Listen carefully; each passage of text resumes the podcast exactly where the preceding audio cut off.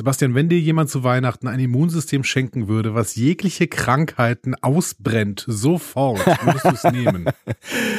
Ja, ich meine, äh, in Anbetracht der Tatsachen, äh, was gerade so abgeht um uns herum, warum nicht? Also damit meine ich ja jetzt nicht nur irgendwie den Corona-Bums, sondern äh, es zerfallen ja gerade irgendwie, ich weiß nicht, wie es bei dir ist, aber äh, ne, so alle möglichen Viren schlagen ordentlich zu, was natürlich auch daran liegt, Ja. dass wir irgendwie unserem Immunsystem auf Pause gestellt haben in den letzten zwei Jahren, äh, beziehungsweise ihm nichts ähm, zu arbeiten gegeben haben. Aber hey, warum nicht?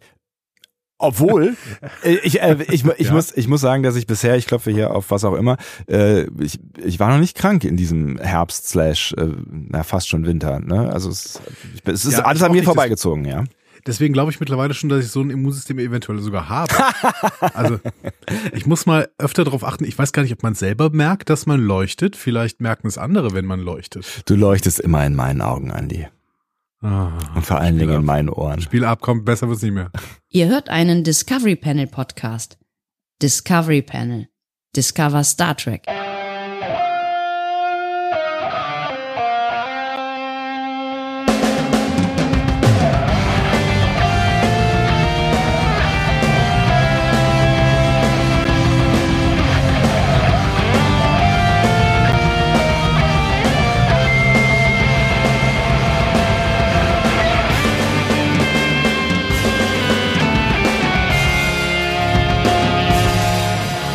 Herzlich willkommen zu diesem, äh, ach Gott, jetzt hätte ich fast Adventskalender, Türchen, Türchen oder Tor gesagt. Es ist ja, es ist ja völlig was anderes heute hier, ne? Es ist was ganz anderes, ja. Herzlich willkommen zur dritten Folge der brandneuen Star Trek Serie Strange New Worlds und wir werden selbige besprechen auf dem Panel heute.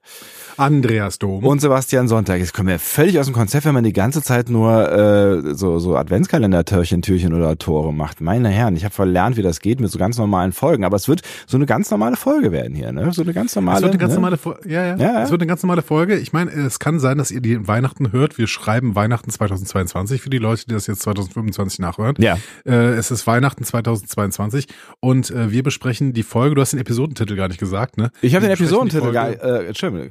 Ghosts, Ghosts of of Illyria. Ich würde vermuten, es würde äh, übersetzt mit die Geister von Illyria. Ja, richtig. Schön. Richtig, richtig, richtig. Hat sich jemand Mühe gegeben. Das ist doch schon mal was, ja. Ähm, Ja, hast du Bock? Ich habe ich hab total Bock, auf jeden Fall. Ähm, auch natürlich äh, über Im- Immunsysteme zu sprechen und äh, über all das, was da möglicherweise noch äh, dran hängt oder drin hängt, vielleicht in Transporterwaffern oder sowas. Mm. Wir sind, äh, ich gucke auch immer, was in meinem Transporterpuffer noch so ähm, Einfach mal auf äh, Materialisieren äh, klicken, mal gucken, was vielleicht noch ein Burgerrest vom, vom letzten Abend oder so ist. Äh, Wer weiß das schon, ne? Wir sind äh, relativ nah nach ähm, dem Erscheinen unserer letzten Episodenbesprechung, deswegen ist noch nicht so viel Feedback angekommen, aber ich würde vielleicht noch so auf zwei, drei Sachen eingehen, wenn du magst. Ja, ich mag unbedingt, absolut. Also, erstmal Mr. A to Z sagt, ich soll dich nicht immer, äh, ähm, ich soll nicht immer Witze über dein hohes Alter machen, weil er auch ein hohes Alter hat. Ja, ja, ja, ja, ja, ja da muss er aufpassen, ne? Das ist ja nicht, nicht alle 15, die uns zuhören, ja. Wie du. Ja, genau, aber nicht, nicht alle wie ich. Ja, also äh, das wollte ich nur mal erwähnt haben. Ich werde es natürlich weitermachen. Es tut mir leid, das ist, äh, das äh, mache ich jetzt schon seit wie lang? 20 Jahren. Ja. Ich, ich kann Es das ist- einfach Es, aufhören. ist, es, es steckt in deiner Genetik, das ist, ja, ja, ich weiß. Ja. Ja, genau. Ich bin da quasi genetisch hin verändert. Äh, so, ähm, ah, es- heute, heute, heute, heute ist alles on äh, Thema. On Thema. On Thema. Ähm, wir hatten in der letzten Folge über The Taste gesprochen. Das läuft übrigens nicht auf Vox, sondern auf Sat 1. Äh, schreibt Caro 5587. Ich entschuldige Auf mich in Vox aller Form. läuft Ja. Kitchen Impossible. Nie gehört. Kitchen Impossible ist mit Melzer. Äh, Punkt. Mehr weiß ich auch nicht. Ich habe es auch noch nie gesehen, aber es ist, ist auf jeden Fall mit Melzer. Okay, äh, danke für die Aufklärung. Lief das denn mal irgendwann auf Vox oder lief das nie auf Vox? Sat 1, das ist ja interessant. Okay. Ähm, wie dem auch sei. Keine Ahnung. Ähm, dann hat Silvio G. noch einen Fun-Fact geschrieben. Ja. Er hat nämlich ähm, meinen Vergleich mit Hoshisato zwischen Hoshisato und Uhura aufgenommen und Ja. er sagt, Fun-Fact, Hoshisato wurde ebenfalls in der zweiten Folge von Star Trek Enterprise eingeführt, wollte nicht zur Sternenflotte, war auf ihrer ersten Außenmission, hatte eine Vulkanierin äh, an ihrer Seite und ihr wurde im Grunde ein recht ähnlicher Plot auf die Bus geschrieben. Witzig. Naja, ich meine, dass wir hier nichts Neues sehen in Star Trek Strange New Worlds. Äh, ähm, das ist spätestens seit dieser Folge sollte, sollte das ja klar sein. Ne? Also ich meine, äh, das, das scheint mir ein Stück weit konzeptimmanent zu sein. Und ihr wolltet es auch so. Sind wir mal ganz ehrlich. Ja, genau. Also die Geschichten, die sind schon nicht so neu, aber es wird immer so ein neuer Aspekt hinzugefügt, der dann auch immer irgendwie ein bisschen interessanter ist. Also ich, ähm, ja, ich bin gespannt, was noch so kommt. Und sie wirken irgendwie voller. Ne? Ich meine, die, die Folge war relativ kurz. Ich glaube, es waren nur irgendwie 45 Minuten oder sowas, wenn ich das richtig im Kopf habe. Echt? Ich habe die super lange in Erinnerung. Ja. Äh, ja, eben auch. Muss, eben, ich ja, eben auch. Du hast recht, ja? 45 Minuten. Ja. Und ich finde, ne, wenn du dir überlegst, was früher irgendwie ähm, in einem ähnlichen Plot, also diesen, wie gesagt, diesen Plot haben wir ja in irgendwie ähnlicher Form schon ähm, ein paar Mal gesehen, ne? Wenn ähm, dann da so eine so eine TNG-Folge in 45 oder 43 Minuten ähm, also das, das kam mir deutlich weniger vor, was da so drin vorkommt. Also es war wieder sehr dicht, ne? Ja, und als am Ende noch diese Mbenga-Storyline aufgemacht worden ist, habe ich gedacht, Moment mal, wie lang geht die Episode? so. habt, ihr, habt ihr noch ein bisschen Zeit über oder was? Ja. ähm, ja, und dann gibt es einen äh, sehr, sehr schönen äh, Dialog, den Captain 80, äh, also heißt er in unserem Forum, ja. ähm, mal aus äh, der aus der Episode Flashback, die haben wir auch irgendwann besprochen, ne? Das war glaube ich unsere allererste und äh, bisher letzte Episode mit dem rätselhaften Bild, ne? Ah, also die okay. Folge mhm. Flashback aus Voyager, Tuvox Flashback, ähm, in der Captain Janeway, also äh, die Föderationsmentalität der TOS-Ära beschreibt. Mhm. Und ähm, Sie sagt wörtlich, er hat das nachher nochmal aus der deutschen äh, Synchro ähm, übersetzt hingeschrieben, es überrascht mich nicht, dass die Regeln etwas zurechtbiegen mussten. Sie haben die oberste Direktive etwas seltener angewendet und dazu öfter ihre Phaser gezogen. Natürlich würde dieser Haufen heutzutage aus der Sternflotte raus. ja, das, aber das ist doch ganz gut, das im Hinterkopf zu behalten. Also gerade wenn es eben wie in der letzten Folge irgendwie um die oberste Direktive oder auch um diese ähm, ja doch zum Teil aus dem Bauch heraus Entscheidungen von Pike äh, geht. So, ne? Das ist, ne, ja. er ist schon, er ist schon auch ein bisschen ähm, ja schon ein bisschen mehr Macher, äh, als, als wir das so gewohnt sind. Also er hat schon mehr Kirk in sich als äh, Picard oder so, ne? Das Macher hast jetzt gesagt, um Jugendwort des Jahres 2022 nochmal zu erwähnen. Ne? Ist das Jugendwort des Jahres 2022 Macher? Ich glaube, das ist eins auf der Liste. Ernsthaft? Ja. Macher? Ja. Macher. Du bist auch ein Macher. Ja. Wahrscheinlich hat es eine ganz andere Bedeutung. Ist ja immer Nee. so. Nein? Das glaube ich geht genau genau darum. Du bist ein Macher. So. Geil. Ähm, ja, ich weiß nicht, wir haben das damals in der Besprechung unserer Episode Flashback schon äh, so ein bisschen kritisiert, kritisiert auch. Und ähm, ich würde auch nicht aufhören, es zu kritisieren, auch wenn es vielleicht kanonkonform ist, dass die sich in der TOS-Ära so verhalten. Ja, ja, ja, Weil, klar. Ähm, das ist ja immer noch unsere Zukunft. Wir dürfen auch schon mal sagen, dass wir hoffen, dass wir in der Zukunft weiter sind. Ja, das, das, das Problem ist natürlich ein Stück weit, dass diese Zukunft, die da geschildert wird, ja in unserer Vergangenheit entstanden ist, so und ne, die Werte in den 60er, 70er Jahren ja nochmal ganz andere waren und sich die Zukunft da offensichtlich ja auch ein bisschen anders vorgestellt worden ist. Und das heißt, wir sind jetzt konfrontiert mit einem Zukunftsbild äh, aus den 60er, 70er Jahren, was wir 2022 weiterspinnen. Das ist natürlich nicht vollständig unanspruchsvoll, ne? Ja, um aber mal ein Sprachmuster äh, der Theologie zu benutzen, bitte begehe keinen Genese-Geltungsfehlschluss. Nur weil du erklären kannst, wie eine äh, Sache entstanden ist, heißt das nicht, dass sie richtig ist. Oh, oh. okay. Ja, so. Äh, das war ein kurzer, kurzer Ausflug in die Theologie. Ähm, Mhm. ähm, ja, was könnten wir noch mit äh, reinnehmen? Ähm, vielleicht macht so, so eine kleine äh, Lobhudelei von Hannah, die ein bisschen länger geworden ist. Ich weiß nicht, ob wir sie komplett vorlesen sollten. Aber Es stehen ähm, schöne Sachen drin auf jeden Fall. Ja. es stehen, ja komm, dann nehmen wir uns jetzt mal die Zeit. Äh, Hanna, das ist, das sind deine fünf Minuten hier. Ja? So. Hallo ihr beiden. Ich habe jetzt ebenfalls die ersten beiden Folgen Strange New Worlds gesehen auch mir gefällt die Serie wirklich gut. Die Besetzung der Charaktere ist meiner Ansicht nach gut gewählt und sie überzeugen durch ihre Darstellung. Vor allem in dieser Folge Uhura. Sie wird trotz ihrer Jugend als ein sehr starker Charakter dargestellt und das wird gut umgesetzt. In der Szene beim Captain's Dinner stellt Uhura hier ihre Fähigkeiten heraus, indem sie in Sekundenschnelle vom Andorianischen zu Vulkanischen wechselt. Hier ereilt mich mal wieder die Frage, wie der Universal Translator wirklich funktioniert, beziehungsweise wann er weiß, wann er wie welche Sprache übersetzen soll. Auch Pike zeigt sich sehr sympathisch, da ihm anscheinend wirklich viel daran liegt, seine Crew kennenzulernen und zwar auch auf persönlicher Seite. Die Geschichte, die er erzählt, zeigt ebenso, dass er ebenso zu Selbstironie fähig ist, was eine wichtige Eigenschaft ist. Mhm.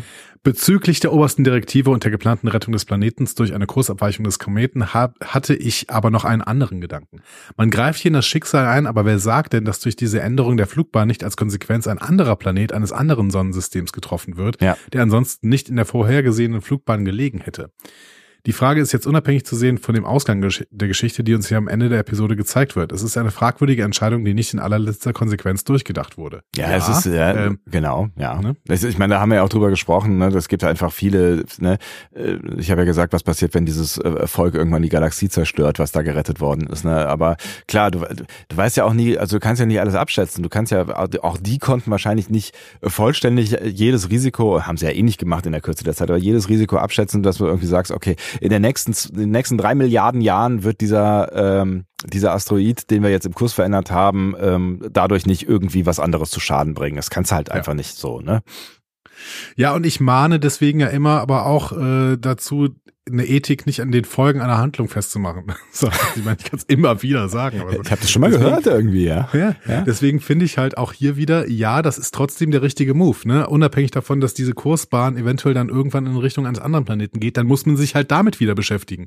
Man weiß es aber ja in diesem Moment nicht. Das heißt, helfen ist äh, geboten, einfach ähm, auf Basis nicht von Folgenabschätzung, sondern auf Basis von helfen ist halt richtig. Punkt. Hm. So, ne? Also die Handlung selbst ist richtig und die Folgen sind an der Stelle völlig irrelevant. Ja, das Witzige Ja. ist halt, dass das, das ist, also, oder das Problem ist halt, dass es so komplex ist im, ähm, im, im Weltall, ne?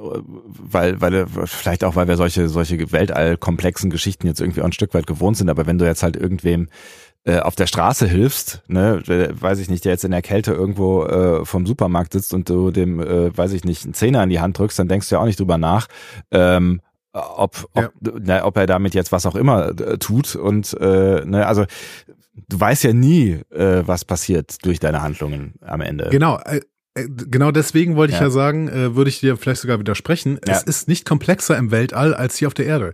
Die Bedingungen, dieses Bedingungsgeflecht, in dem wir uns befinden, ist so komplex. Ob jetzt, ob du jetzt im Weltall bist oder hier äh, jemanden 10 Euro in die Hand drückst, äh, das ist im Prinzip, es ist nicht vorhersehbar, was danach passiert. Hm. Es kann sein, dass er sich über diese 10 Euro so freut, dass er irgendwie, ähm, keine Ahnung, den, Von den von Faden verliert läuft. und auf die Straße läuft. Ja. Genau, so. Also das kann alles passieren. So, diese, dieses Beziehungskonflikt, Bedingungskonflikt, ah, boah. Bedingungsgeflecht, in dem wir uns hier so befinden, das ist so ähm, riesig groß und man kann es nicht übersehen. Du müsstest allwissend sein, um quasi äh, die Zukunft kennen zu können, um dann wirklich deine Ethik anhand der Zukunft ausrichten zu können. Was noch ein Argument ist für eine deontologische Ethik. Ich glaube, die Message ist jetzt angekommen. Ähm, aber Nee, äh, ich werde es aber trotzdem jeden Podcast wieder aufs Neue. So. ne? Nein, ich meine, das, das ist ja das, das, das grundsätzliche Problem, dass du eigentlich nie weißt, was deine Handlungen auslösen in deinem eigenen oder in deinem anderen oder in anderen Leben. Ne? Da sind wir auch wie irgendwie beim Butterfly-Effekt und so weiter. Ich meine, du weißt ja auch Ja. nie, äh, was passiert, wenn du deinen Fuß in eine Bahn hineinsetzt, äh, ob das dein Leben nachhaltig verändert oder eben nicht. So, also you never know, ne? Oder der Kaffee, den du gerade trinkst oder nicht trinkst oder ähm, das ist irgendwie so, ein- so, ein, so ein bisschen das Problem an äh, der Zukunft. Exaktamente. Außer ähm, du hast eine Zukunft, die schon vorher bestimmt ist, so wie in Strange New Worlds. Aber darüber müssen wir später nochmal reden. ähm, Hannah erzählt weiter. Natürlich würde auch ich ein Leben retten, wenn ich es könnte, aber es ist ein Unterschied, Lebewesen zu retten, indem man sie umsiedelt oder eine Flugbahn eines Kometen ändert, ohne die Folgen dieser Abweichung wissen zu können. Ja, aber Hannah, wie gesagt, von dieser Umsiedlung, die Folgen kennst du auch nicht. Ne? Vielleicht ähm, zerstören die dann den Nachbarplaneten, sobald sie sich so weit genug entwickelt haben. Äh, Ähm, was auch immer, oder es gibt irgendein Virus, der auf dem Planeten, auf dem neuen Planeten da ist und dann irgendwie die ganze äh, Bevölkerung dahin rafft oder was, ne? Also es gibt ja wirklich unendlich viele Möglichkeiten. Ähm, und einen unendlich langen Beitrag von Hannah. Ich erzähle weiter. Pike äußert sich, I love this job. Anscheinend tut es ihm doch gut, dass er wieder im Weltraum ist. Sind seine Zweifel wirklich beseitigt oder macht er einfach das Beste daraus, weil er gar keine andere Wahl hat? Zumindest lächelt er bei diesem Satz. Hm. Ja. Können wir uns auch nochmal überlegen, ähm, äh, wie er denn jetzt eigentlich damit umgeht auf Dauer. Weil Ja. diese Folge zumindest hat es mal überhaupt nicht thematisiert. Nee, überhaupt nicht, genau. Ähm, Super Aufnahme des Cinema Cinematographen, als Uhura in einer Weitwinkelaufnahme gefilmt wird, wie sie im Flur steht, bevor sie den Transporterraum betritt. Sie wirkt dadurch extrem klein, verloren und allein. Und ich denke, dass hier bildlich dargestellt wird, was in diesem Moment in ihr vorgeht. Mhm. Ähm, tolle Erwähnung. Wir hatten das so, so ein bisschen ja nebenher erwähnt, dass es so schön ist, dass sie da kurz stehen bleibt. Ne? Ja, ja, genau. Ähm, aber toll, dass du da nochmal diese cinematografische Sicht drauf äh, aufmachst. Das ähm, äh, geht bei uns öfter mal unter sowas. Weil wir keine Ahnung haben. Richtig. ähm, aus Laan werde ich nicht schlau. Sie versucht die ganze Zeit ihren Gesichtsausdruck zu verstehen. Äh, nee, ich versuche die ganze Zeit ihren Gesichtsausdruck zu verstehen. Sie wirkt abweisend, extrem misstrauisch und sehr oft liegt sehr viel Härte in ihrem Blick. Gehört sie zu den Guten? Natürlich hat sie eine Vorgeschichte, die sie geprägt hat, aber ich bin ihr gegenüber ein wenig misstrauisch. Vielleicht ergeht es mir aber auch nur so wegen des Kontrastes zum Verhalten der anderen Crewmitglieder, die meistens sehr entspannt und guter Laune sind. Hm. Ja, das, Das wird uns ja, ja, das wird uns ja heute auch noch ein Stück weit beschäftigen und diese Vorgeschichte ist ja auch irgendwie, also mir zumindest noch nicht so hundertprozentig äh, äh, klar, ne? Ähm, da scheint ja, also wir wissen ja auf jeden Fall, dass da irgendwie wirklich miese Dinge passiert sind. Ja, Das wird sie das wohl sind so Bausteine, ne, Ja. die jetzt mehr, mehr dazukommen. Ja. Genau, das wird sie, das wird sie wohl beschäftigen oder geprägt haben in ihrem Leben, wie wir, wie wir ja dann nachher auch nochmal zumindest ein Stück weit mitbekommen. ja, genau. Mhm. Ich weiß nicht, ob diese Mobbing-Geschichte schon alles ist. Äh, ob, also Mobbing-Geschichte plus den Angriff der Gorn auf ihre Kolonie. Aber äh, ich meine, das wäre schon genug. Aber ich glaube, dass da äh, Mobbing-Geschichte? kommt. Welche Mobbing-Geschichte? Äh, dass sie als Augment gemobbt worden ist. Wegen Ach so, die, ah, nee, nee, ich dachte, ich dachte gerade, sie würde auf der Enterprise gemobbt werden. Dann hätte irgendwas verpasst. Nee, okay, alles klar. Das ist bis jetzt noch nicht gezeigt worden. Ja. Ähm, zuletzt, Uhura ist zwar, äh, das stimmt nicht zuletzt, aber äh, gehen wir weiter. Uhura ist zwar ängstlich, was ihre Aufgabe und die damit verbundene Verantwortung anbelangt, aber sie ist dennoch niemand, der Angst hat, äh, zu sagen, was sie denkt. Auch nicht einem übergeordneten Offizier gegenüber, wie beispielsweise Spock. Mhm. Sie ist ein durch und durch authentischer und offener Charakter im Gegensatz zu Laan, die ihr immer wieder einen äußerst misstrauischen Blick zuwirft. Auf dem Kometen ist Laan angespannt und fragt Uhura, what about you, Cadet? You gonna get us out of here or get us killed? Hm. Ja, genau. Die, äh, die, die Szene hatten wir auch noch erwähnt. Ja, Ähm, genau. Uhura scheint da so ein bisschen das Gegen, den Ge Gegenpart zu Laan zu bilden, das stimmt schon. auch ein bisschen Ähm, aus der Verzweiflung heraus, ja, aber gut. Ja, genau. Hm. Aber ähm, vielleicht, vielleicht ist es auch. Laan, äh, ich glaube, dass beide unsicher äh, sind und beide aber unabhängig davon, also unterschiedlich damit umgehen. Hm. Ja, ich bin, ich bin mal gespannt. Also ich halte, ich halte Laan stand jetzt auf jeden Fall ähm, für, eine der guten, aber äh, uns werden ja hier jetzt vielleicht nicht so nicht so total krass äh, wie in anderen Serien, aber uns werden ja hier schon auch vielschichtigere Charaktere gezeigt, offensichtlich, die auch Geheimnisse haben, wie wir jetzt auch in dieser Folge äh, erfahren und ähm, in denen mehr äh, steckt als nur ein bisschen Fassade oder fröhlich sein oder ne, ein versteinerter Blick. Also ich würde jetzt trotz des ähm, versteinerten Blickes erstmal davon ausgehen, dass Laan zu den äh, Guten gehört. Also stand jetzt mal gucken, was noch kommt, ne? Ja, aber eben, du sagst es, wir haben jetzt hier drei Episoden und wir haben schon mit Pike, äh, Una, ähm, Laan und äh, Benga vier Leute mit großen Geheimnissen. Ja, richtig. ne? Mal gucken, was da noch, was da noch äh, entsteht. Ja. Ähm, weit, Hannah schreibt weiter und jetzt geht's wirklich langsam dem Ende zu. Ortegas dagegen finde ich einfach nur fantastisch. Ich liebe ihre trockenen Kommentare und ihren schrägen Humor. Ähm, ich mag die Dialoge zwischen Spock und Uhura. Es ist noch viel Fremdheit zwischen ihnen zu spüren, aber auch ein großes Potenzial zu einer guten freundschaftlichen Verbindung, da Spock anscheinend wirkliches Interesse an Uhuras Person hat und auf einer persönlichen Ebene mit ihr kommuniziert, wie er es mit anderen Crewmitgliedern bisher noch nicht tat. Ähm, Bemerkung von mir, außer mit Una, guck mal den äh, Short Track Stimmt, äh, Q&A. Ja, Ja, Q&A, ja, Q&A genau. heißt er, ja. Ähm, und äh, Hanna beendet mit, ich freue mich auf die nächste Folge, die ich demnächst sehen werde und eure Besprechungen dazu. Danke für euren Podcast, der mir die langen Autofahrten zu einem kurzweiligen Erlebnis Das macht. sind ja wirklich sehr lange Ja. Autofahren, meine, äh, Autofahrt, meine liebe Hanna, meine Herren. Genau, also in dieser Autofahrt jetzt mit deinem eigenen Kommentar hättest du sicherlich schon ein paar Kilometer hinter können. Aber ich finde, nochmal schön zusammengefasst, die, also wichtige Punkte aus dieser, ähm, aus dieser letzten Folge und die halt auch alle nochmal, also nicht alle, aber fast alle mal abgesehen von Pike noch eine Relevanz haben für diese Folge. Genau. Und ich hoffe, dass ihr auch dieses äh, Feedback fortsetzt, beziehungsweise für die nächste Episode, für diese hier, noch ein wenig Feedback da drauf packt, damit wir da auch vielleicht äh, wieder drauf eingehen können. Eventuell ist so ein bisschen mehr Zeit zwischen dem Erscheinen und äh, unserer nächsten Episodenbesprechung. Wir werden sehen. Genau, es kommt ja dieses, dieses Fest hier, äh, dieses, ihr wisst schon, Da, da hört ihr es wahrscheinlich jetzt gerade. Ja, auf, genau. Auf diesem Fest. frohe Weihnachten. So, Sebastian, soll ich dir jetzt was über das Team hinter der Folge Ghosts of Illyria erzählen? Ja, ich bitte darum. Ich äh, bin mehr als gespannt und schon ganz heiß darauf. Uh. Uh. Äh, das ist gut. Das, äh, dann werden keine Krankheiten in dir ausbreiten. Sich. Sich. Möglicherweise. Ähm, Autorinnen, AutorInnen dieser Folge, Akilla Cooper und Bill Wolkoff. Akilla Cooper, ähm, also ich kann über beide nicht so richtig viel sagen. Äh, Akilla Cooper ist eine Drehbuchautorin, Produzentin, Autorin, ähm, hatte ihren Durchbruch im Writers Room von Grimm. Hast du das irgendwann mal gesehen? Nee, aber äh, ist das, was es äh, vorgibt zu sein, quasi so eine Real-Gruselserie über die wirklich ja eigentlich richtig gruseligen Märchen der Gebrüder, richtig? Genau, richtig. Und äh, sie ist dann im Genre geblieben. Also sie hat dann irgendwie The 100 gemacht, da war sie im Writers Room, hat auch ein paar Folgen Luke Cage geschrieben für Marvel. Also ähm, ja, TV-Autorin, mittlerweile, schreibt sie auch für Film, genauer gesagt für Horrorfilm. Ja. Äh, hat das Skript zu The Nun 2 geschrieben und wohl The Nun, äh, die Nonne? alle. Genau. Aha, okay. Da gibt's Horrorfilme?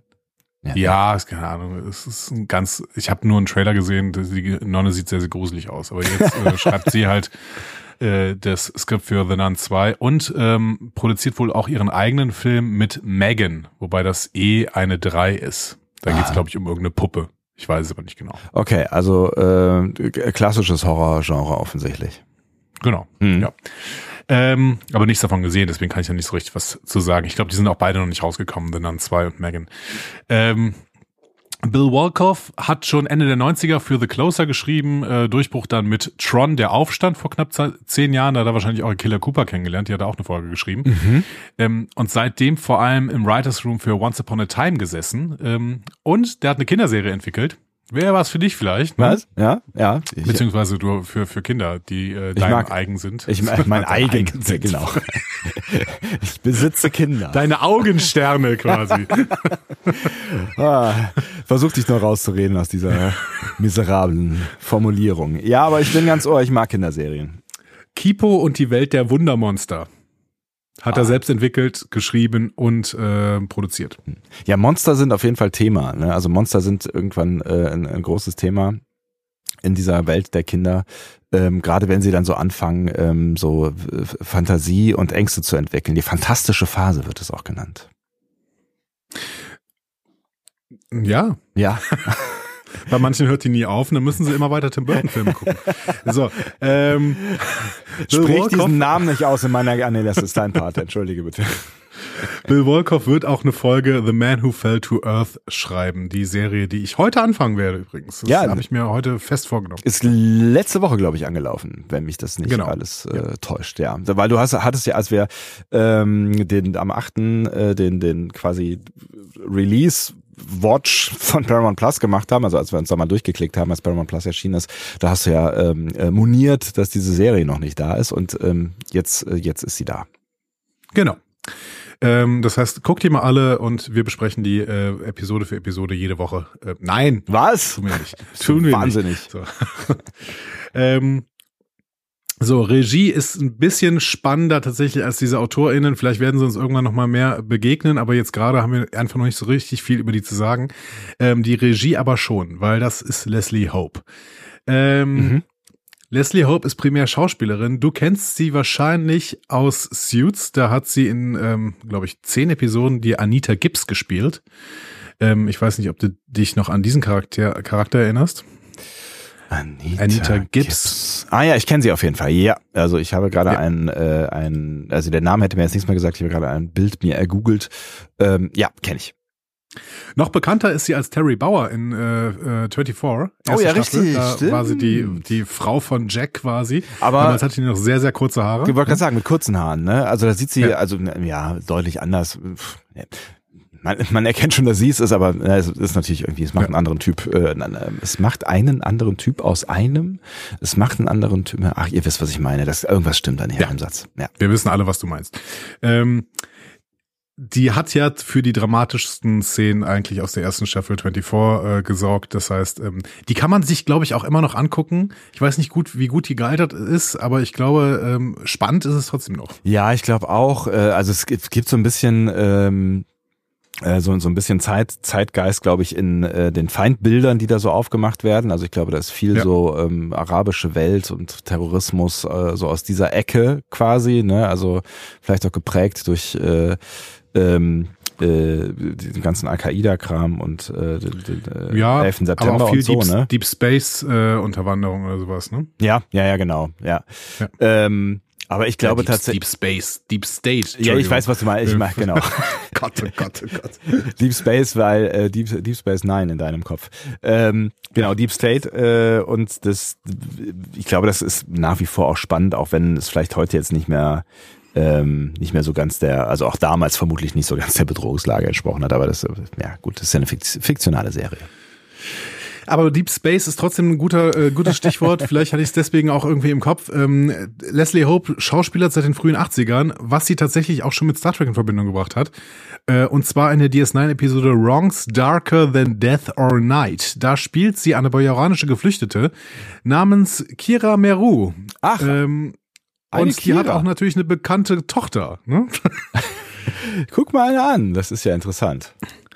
Also sie spielt die Mutter von äh, Kira Nerys Ja. ähm, und ähm, die fängt in der Vergangenheit, also Kira erfährt da durch eine Zeitreise, Kira Nerys erfährt durch eine Zeitra Zeitreise, dass ihre Mutter was mit Dukat hatte und deswegen Oh. sehr, sehr gutes Leben hatte während der Besetzung. Ach krass, okay. Ja. Ducat hat sie Ähm, auch alle gehabt. Dukat hatte sie alle. Ja. Äh, ja genau. Ähm, Inklusive Calvin. Den habe ich tatsächlich ein bisschen vergessen, diesen Handlungsstrang mit Kiras Eltern ähm, und vor allen Dingen Kiras Mutter, die dann eben so ähm, während der Besatzungszeit quasi kollaboriert hat. Ja. Also, wenn man das so nennen darf. Und ähm, naja, ist aber sechste Staffel. Also ähm, wahrscheinlich in einem Rewatch äh, müsste es nochmal euch begegnen, weil ein Rewatch von Staffel 6 solltet ihr auf jeden Fall alle machen. Jetzt. Ähm, jetzt. Tschüss. Regie. Aber Leslie Hope führt Regie hier und sie führt äh, Regie in allen möglichen Fernsehepisoden seit knapp 15 Jahren. Also sie ist mittlerweile auch wirklich da äh, reingewechselt. Heißt aber nicht, dass sie überhaupt keine Schauspielerin mehr ist. Ähm, aber sie macht jetzt mehr Regie. Mhm. Ja. Interessant. Ja, äh, genau. Und jetzt eben auch Star Trek. Warum nicht? Ja. Jetzt eben auch Star Trek. Warum nicht? Genau. Äh, und wenn du möchtest, dann gehen wir in die Episode hinein. Äh, nichts lieber als das. Werden allerdings ein bisschen über diese allerersten Szenen äh, sprechen müssen. Wir starten nämlich mit einem Logbuch. Wir sind im Orbit von Hetemit 9. Mhm. So. Äh, kennen wir noch gar nicht, Nee. ne, diesen Planeten. Ähm, aber ich möchte erstmal trotzdem sagen, wir nehmen das mittlerweile so als gegeben hin, wie gut Star Trek aussieht. Aber können wir mal gerade betonen, wie bombastisch das da aussah mit diesem riesigen Ionensturm über dem Planeten. Unfassbar, ja. Also auch die Szenen dann auf dem Planeten selber find, fand ich auch wirklich, ne, also ne, wenn du überlegst, wie Kinofilme vor 20 Jahren ausgesehen haben oder 15 oder was auch immer und was du, was du heute in Fernsehserien siehst, ähm, ja, also diese, dieses Weltraum-Szenario, unfassbar gut, wirklich, unfassbar gut. Und auch so, also ne, klar, kein, kein Arsch weiß, also ne, gut, wahrscheinlich weiß man es schon so jetzt ein Stück weit, aber es sah so wahnsinnig real aus, weißt du? Also es sah so, so aus, als würde es, würde es so passieren können. Meinst du unten auf dem Planeten? Nee, auch oben das so, weißt du, wenn so, Okay, ja. das sah so aus wie so, weiß ich nicht, ein, äh, äh, wie wie es wie es wie es Hubble gemacht haben könnte. Äh, Mhm, ja. ne? Ja, und äh, ich beneide ein bisschen die Leute, die das, ich glaube, es gab bei dieser, ähm, bei dieser Eventfeier zu Paramount Plus Start, gab es so wieder so ein paar Kinovorführungen. Ja. Oder auch äh, beim, beim ähm, Serienfestival in München äh, gab es ja auch so äh, zwei, drei Leute, die sich Strange New Worlds mal im Kino angucken konnten. Ah, geil. Das beneide ich ein bisschen, ehrlich Ja. gesagt, weil ich glaube, das sieht extrem gut aus, auch auf der Kinoleinwand. Kann ja. ich mir auch gut vorstellen, ja. Äh, ein bisschen provokant fand ich die Logbucheinträge jetzt wieder. Also ähm, es ist hier äh, Sternzeit 1224,3. In der letzten Folge war es 2912,4. In der Serienpremiere 1739,12 und dann später 2259,42. Ich weiß nicht, ob das, ob wir das persönlich nehmen sollen. Das, was die hier, was die hier machen mit diesen Logbucheinträgen. Würfeln. Ja, aber es wirkt wirklich so. Also ich bin gespannt auf dieses neue Berechnungssystem, ob das dann wirklich irgendwas mit den Entfernungen zur Erde noch zu tun haben. Ich kann es mir eigentlich ehrlich gesagt nicht anders erklären, Ja. als dass die ähm, aus den Entfernungen und irgendwie dem, dem Zeithorizont heraus entstehen oder sowas. Weil sonst wäre jetzt wieder wirklich sehr viel Zeit vergangen. Nee, es wäre, die wären rückwärts in der Zeit gereist. Also das, das ist die niedrigste Sternzeit, die wir in der gesamten ähm, Staffel jetzt hatten. Sag mal, wo sind wir, Eins- so wir jetzt? 1, 2, 2, 4,3. Ach, 2-2 habe ich gerade irgendwie. Eins? Nee, nee, okay. die 1 vorne. Ja. 1, 2, 2, 4,3. Das ist eine super niedrige Sternzeit. Also wahrscheinlich sind die relativ nah an der Erde. Kann ich mir ähm, ja nicht anders erklären. Crazy. Aber wir werden, wir warten weiterhin, naja, ich möchte sagen geduldig, aber ehrlich gesagt warten wir so ein bisschen gespannt eher auf äh, die äh, neue Berechnungsmethode von Aaron McDonald. Aber vielleicht ist es ja so, wie, wie ähm, du es irgendwann jetzt in den letzten Folgen irgendwann auch mal in dem Zusammenhang gesagt hast, dass sie äh, am Anfang von TOS auch einfach eher so gewürfelt haben. Vielleicht würfeln die jetzt wieder so als äh, quasi als kleine Replik äh, auf, auf das, wie es früher gewesen ist. Nee, das glaube ich nicht. Ich glaube wirklich, dass das ein, Hand und Fuß hat und wahrscheinlich mit Entfernungen zu tun hat, aber ähm, äh, lass, lass uns warten, lass uns auf Aaron McDonald warten, die wird das irgendwann. Die wird irgendwann so ein Ding Irgendwann. hoffentlich ins Netz stellen. So. Soll ihre eigene Homepage irgendwie, keine Ahnung, hier ist der Berechnungsdings äh, Dings für. Und dann rechnen wir alle Sternzeiten nach aus allen Serien. Und wer da stimmt, was nicht. Da müsste das dann irgendwie so sein, okay, du gibst einen Ort an, auf den du bist, und dann gibst du eine Jahreszahl ein, ne, die nach unserem, nach unserer Zählweise, Ja. ne, der, was für ein Kalender hier, der julianische oder was auch immer, so, und dann ähm, muss der dir eine Sternzeit ausspucken. Das ist bitte der Plan, so. Gregorianisch, wie heißt denn unser Kalender? Ja, von mir aus, von mir aus, keine Ahnung. Was weiß ich über die Erde. So, ähm, so wir sind auf einer verlassenen Kolonie der Illyrianer. So. Kennst du die Illyrianer noch? Äh, Also kanntest du die noch? Ehrlich gesagt, nein. Ne, da, nee, nicht so richtig. Da, aber äh, du wirst mir jetzt wahrscheinlich sagen, dass wir sie im Zuge von irgendwelchen Genfolgen schon äh, gesehen haben. Vielleicht sogar in Folge von Picard? Nein. Nein. Äh, keine Genfolgen.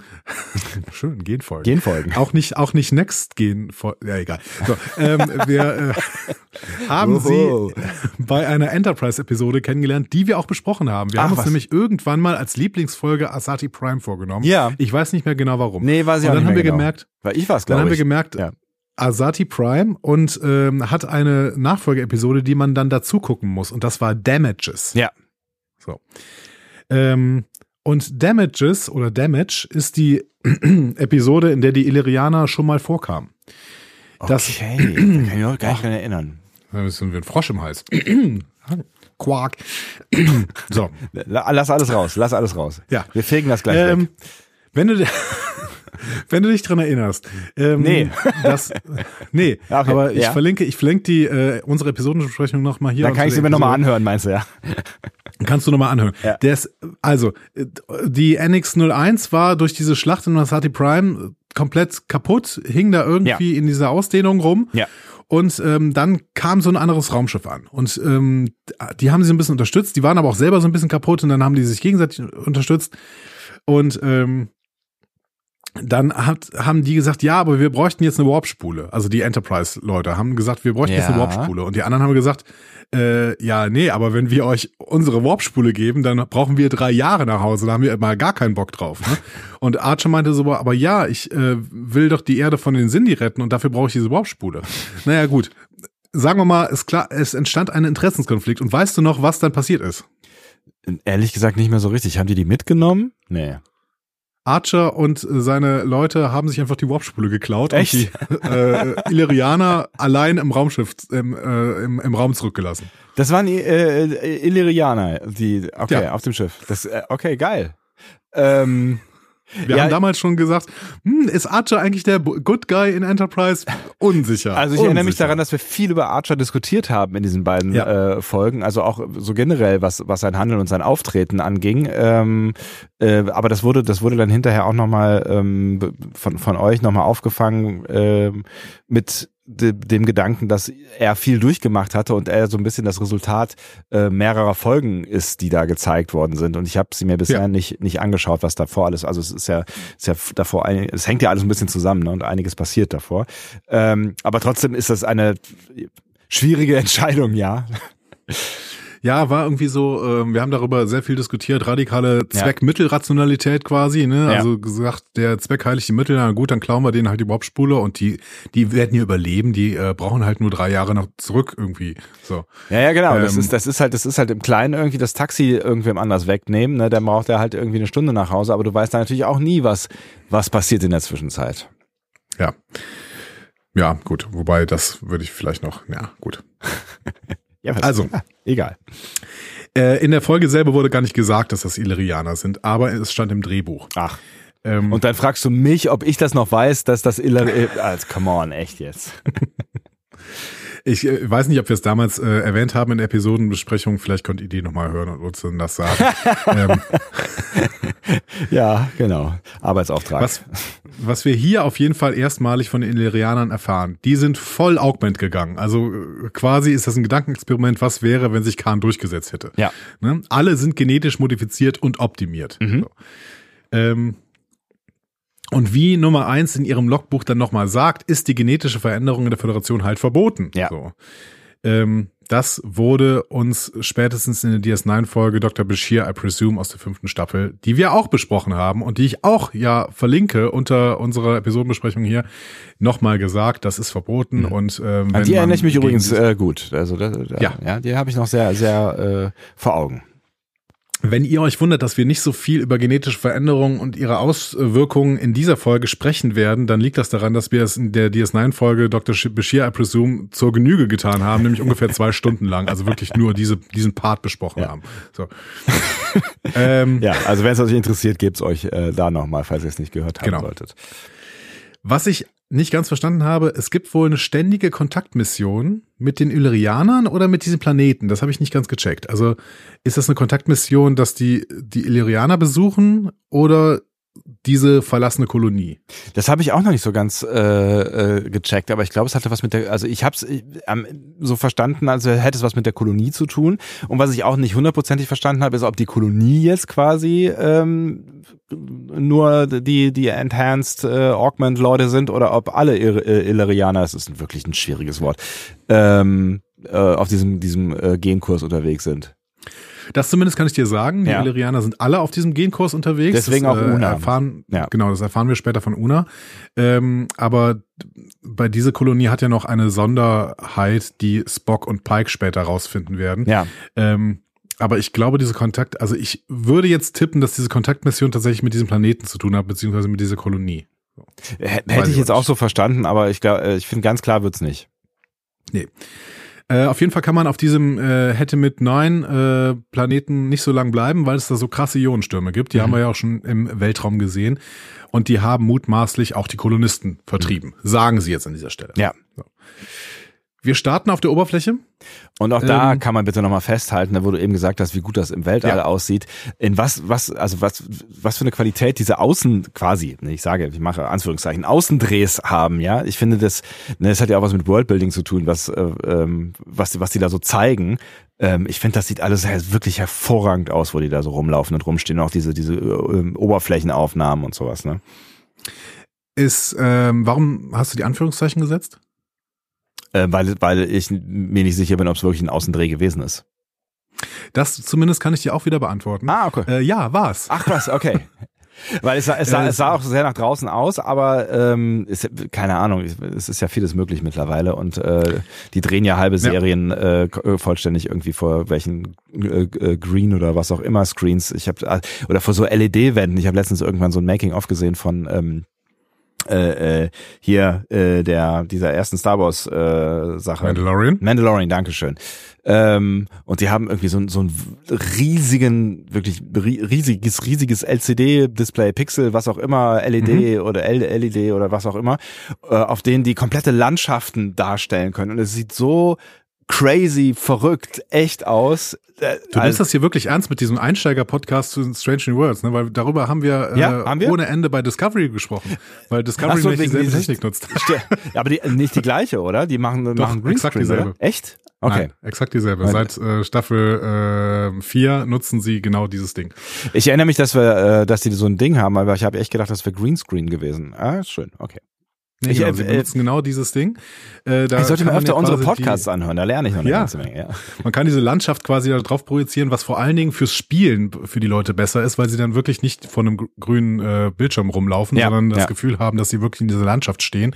Aber es ist dann eben auch für die äh, spätere, fürs spätere Produkt nochmal ähm, richtig toll, wie es dann aussieht, ja. Aber Aber, das hier wurde Fall- tatsächlich nicht mit so einem Ding gebaut. Ja. Genau. Ähm, sondern Sie hatten, äh, sie drehen ja in Toronto und in Toronto gibt es einen alten Vergnügungspark, der heißt Ontario Place. Das ist ein Vergnügungspark, der auf den Ontario-See gebaut worden ist, äh, Anfang der 70er. Und ähm, der ist 2012 geschlossen worden, um ihn zu sanieren. Das ist aber bisher nicht passiert. Und so äh, sind so ein paar Teile des Parks immer mal wieder für Events auf, aber grundsätzlich verfällt das Ding halt immer mehr. Krass. Das Witzige ist, wir sind hier mit diesen Bauten direkt auf dem Lake Ontario und da, wo jetzt das Wasser stürmisch wogt in dieser Folge, Ja. ne, äh, fahren sonst kleine bunte Tretboote rum.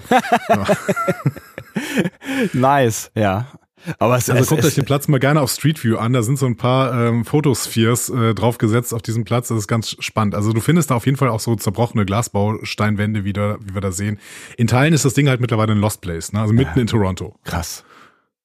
Aber es sieht, es sieht wahnsinnig gut aus für, für, diese, für diesen Zweck. Also es ist äh, sehr gut ausgewählt, ne? Ja, voll. Also ich meine, die, die gucken natürlich schon, was sie rund um Toronto so finden. Die drehen ja auch öfter in diesem komischen Steinbruch da. Ne? Seit äh, Discovery sehen wir ja immer wieder diesen Steinbruch. Das ist quasi der neue ähm, äh, hier ähm, Mount äh, Dingsbums. Dingens Rock. Ne? Ja, ja, Rock, Ähm, genau, ja. Ja. Ähm, Hm. Mein Gott. Mein Gott. Star Trek Rock. Verdammt, Vasquez. ey. Äh, Vasquez genau, Rocks. Vasquez Rocks. Guck mal, das war mein Gehirn, Äh, ohne zu googeln. Toll, oder? Das ist ein Traum, Ja. wirklich. Dein Gehirn ist manchmal, manchmal wirklich. so Überrascht mich auch. Also nachdem es jetzt, jetzt äh, siebenmal äh, bisher schon hart versagt hat in dieser Folge, ein Erfolgserlebnis. Wuhu. äh, genau. Also der Steinbruch und jetzt haben sie halt hier diesen äh, alten Vergnügungspark gefunden. Ähm, ich finde, ich finde das total cool, sowas zu nutzen. Ich meine, äh, das gibt's ja in jeder Stadt. Irgendwelche kleinen äh, Lost Places mitten in der Stadt, wo Ja. irgendwie niemand, jemand hinguckt und wenn man da dann mal reingeht mit der Kamera, ne, ähm, dann äh, hast du plötzlich so ein krass dystopisches Feeling. ja, mega. Das ist echt, äh, ne? Und, und wenn es dann noch so gut reinpasst, ähm, ich, ich mag das auch total. So, Pike äh, kommentiert äh, jetzt als allererstes, wie diese genetische Veränderung die Menschen immer noch nervös macht. Ähm, und sogar Una, die neben ihm steht. Und wir wissen mittlerweile, na, ob die die es so nervös macht. Hm, Ja, sie, so. Also wenn, wenn sie irgendwas nervös macht, dann eher, dass sie wahrscheinlich da ist, äh, aber eben aus anderen Gründen halt, ne? Genau. Aber sie antwortet ja auch, äh, was ein Brüllergag war. Sie mag halt keine losen Enten. Ja. Ja, ja. Äh, genau, also Una ist nur für episodische Erzählen da und äh, deswegen Ja. ist das genau ihre Serie jetzt hier. Ja, voll gut. Sonst hätte sie wahrscheinlich auch nicht mitgemacht, ja. Genau. Dann kommt der Sturm. ähm, aber die Gebäude im äh, Vergnügungspark. Dingsplace, äh, ne, Vergnügungspark sind viel zu verfallen und deswegen wollen sie wieder hochbeamen. Das bietet ihnen nicht, zu, nicht genug Schutz. Problem, Spock ist noch irgendwo und die Kommunikation ist gestört. Immer dieser Also, Spock was- rennt halt irgendwo rum. Ja. Niemand passt auf den Kerl auf, Mann, ey. Was ist also die Lösung? Pike bleibt da. Ja. Aber nach, also, Weil- also, weil, weil, also Una hätte es ja gemacht, ne? Aber es ist so die, Ja. ne, sie, Riker hätte wahrscheinlich noch widersprochen. Una wirft Pike nur einen genervten Blick zu und gibt gleich auf, so ungefähr, ne? Ja, aber ich meine, das ist, das ist so tossig, ne, dass der Captain dann da bleibt, weil das Drehbuch es so will. Ja, äh, ja, und es ja. natürlich total Sinn macht, dass der Captain als einziger eine Rettungsmission durchführt. Nicht mal irgendwie noch sich so einen Ensign mitnimmt oder sowas. Nein, er macht das ganz allein. Ja, ja, klar. Völliger Also, Bullshit, äh, ja, ja, klar. Ja, genau. Aber Bullshit, der sich in Star Trek seit äh, jetzt mittlerweile 56 Jahren wiederholt. Ja. Ähm, wir sehen dann ganz kurz noch ein Mitglied der Landetruppe, nämlich Ensign Lance, der guckt in einen Schrank voller Glaswaren. Ja. Ne? Also äh, Erlenmeyer, Kolben und so weiter. Und wir fragen uns, ja, war da noch irgendwas drin? Ja. War das vielleicht der Moment, in dem er sich, äh, an dem er sich als erster angesteckt hat bei dieser Krankheit? Also wir wissen natürlich noch nicht genau, dass das, dass das passieren wird, aber es ist so dieser Moment, wo man uns darauf aufmerksam machen möchte, dass irgendwas passiert hier, ne? Genau, irgendwas ist komisch. Ja. ja. Und er leuchtet auch mit einer, äh, mit einer Taschenlampe rein. Das heißt, vielleicht haben, ähm, wenn wir jetzt äh, den Verlauf dieser Episode sehen, diese Lichtstrahlen waren dann vielleicht der Moment, wo ähm, dieser Virus dann aus diesem Schrank rauskommen konnte und in Richtung Anson Lance gehen konnte. Ja. Wer weiß. Ja. Finde ich übrigens eine ganz Der interessante Geschichte, ne? Also Viren, die sich per Licht äh, übertragen. Aber gut, da reden wir ja dann gleich noch drüber. Dazu später mehr. Dazu später mehr, ja. Ähm, Anson Lance ist aber allgemein spannend, weil der trägt so eine ähm, Landungsteamjacke. Mhm. So. Ähm, und die gab es in The Cage schon, Ach. in TOS aber nicht mehr. Aha. Also in The Cage tragen die auch so Jacken irgendwie, die Landungsteams. Und äh, in, in TOS tragen die ja eigentlich immer nur die ganz normalen Uniformen. Deswegen ja, sind ja irgendwann die Redshirts entstanden. Ja, Anson Lance ist ja quasi ein klassisches äh, Redshirt. nur in Blau. Ähm, ja. Oder genau. er, ist, er hat, er hat Ja. was Blaues an, glaube ich, oder? Über, unter der Jacke. Oh, weiß ich nicht mehr, weiß ich nicht mehr. Anson Lance. Ich meine, das im Kopf zu Strange. haben, aber auf mein Gehirn ist ja heute nur in jedem siebten äh, Ei. Nee, rot. rot. Ah, guck's. Er war rot. Ah ja, gut. Ähm, und sieht ein bisschen aus wie Timothy Chalamet, aber ähm, Der ist er wer? nicht. Timothy Chalamet ist der äh, ist äh, einer der größten ähm, Filmstars unserer Zeit. Wirklich? Ja, Dune und so. Habe ich nie gesehen. Na, wo kommt denn Timothy Chalamet von weg? Ja, du musst es jetzt auch nicht wegen mir und meiner Unfähigkeit. Kann ja auch mal. ja, aber sonst schreien die Leute wieder alle. Ich mag's ja nicht, wenn die Leute schreien. Aber wir hören's doch Call Me by Your. Name, äh, Little Women hat er mitgespielt. Äh, der wird Wonka spielen. Hoffentlich keine Tim Burton-Verfilmung. Ähm, Ah. Interstellar hat er schon mitgespielt. Ich glaube tatsächlich, dass ich äh, noch nichts von dem, was du gerade gesagt hast, äh, gesehen habe, aber ich kenne das Gesicht. Ich habe gerade mal sein ein, ein Foto gegoogelt. Don't Look Up war er dabei. Ah, habe ich gesehen. Deswegen kenne ich ihn. Na, guck mal. Ja. Äh, schön. so. Und er war mal äh, kurzer äh, Ausflug in die Popkultur. Ja. und er war mal mit äh, Zendaya zusammen, ja? Oder doch er nicht? wahrscheinlich auch in Euphoria mitgespielt, oder? nicht? Waren gut befreundet, ziemlich gut befreundet. Ach so, nee. Doch nicht? Weiß ich nicht so genau. Sind sich näher gekommen. Irgendwie so. Was weiß ich. Schön. Ist schön, wenn, wenn sich Menschen näher kommen, finde ich auch. Ja, ich man im Internet darüber äh, lesen kann, das ist noch schöner. Übrigens schön, Ja. äh, dass ähm, Anson Lance äh, Handschuhe anhatte. Ich, mir ist mal irgendwann aufgefallen jetzt, dass die in TOS niemals Handschuhe tragen. So, du meinst auch wegen ähm, äh, also ver ver verschmutzten oder was auch immer, also, also aus Vorsichtsgründen oder weil die auf einem Planeten rumlaufen, wo es offensichtlich nicht so richtig schön und warm und gemütlich ist? Ja, allgemein. Also ich finde, äh, also Handschuhe helfen, so auch Kontaktkontamination und sowas. Definitiv. Ja, also ich find's eh geil, dass die, dass die immer so auf Planeten äh, umherlaufen und sich immer irgendwas einfangen, ohne dass, also ich meine, jetzt tragen wir hier alle Maske und die äh, ne, in der, in der U-Bahn oder so und die laufen halt über den Planeten und ja. Ja, ja, es gibt ja die Biofilter und die filtern ja alles raus, wie wir ja auch in dieser Folge ähm, nochmal erfahren. Ja, aber erst nach dem Zurückbeamen, ne? Wenn es ein schnell wirkendes Toxin ist, dann haben sie wieder ein Problem. Ja, stimmt allerdings. Ähm, auf jeden Fall äh, brechen wir auf jeden Fall mit Strange New Worlds wieder mal diese Trope, dass äh, Red Shirts sterben. So, ne? Das ist doch auch nicht so schlecht. Das stimmt, ja. Auch äh, wenn der Redshirt schuld ist, ist ja, ist ja auch, ne? Redshirt ist schuld. Genau. Ja. So, Una stellt ihr Team äh, zusammen und ähm, will transportiert werden. Chief Kyle hat damit richtig Probleme. Mhm. Ähm, dann äh, ruft er Hammer und sagt, ja, ich brauche mehr Power. Und Hammer sagt, ja, warte mal kurz, ne? Und ähm, dann flackern kurz die äh, Lichter im Gang.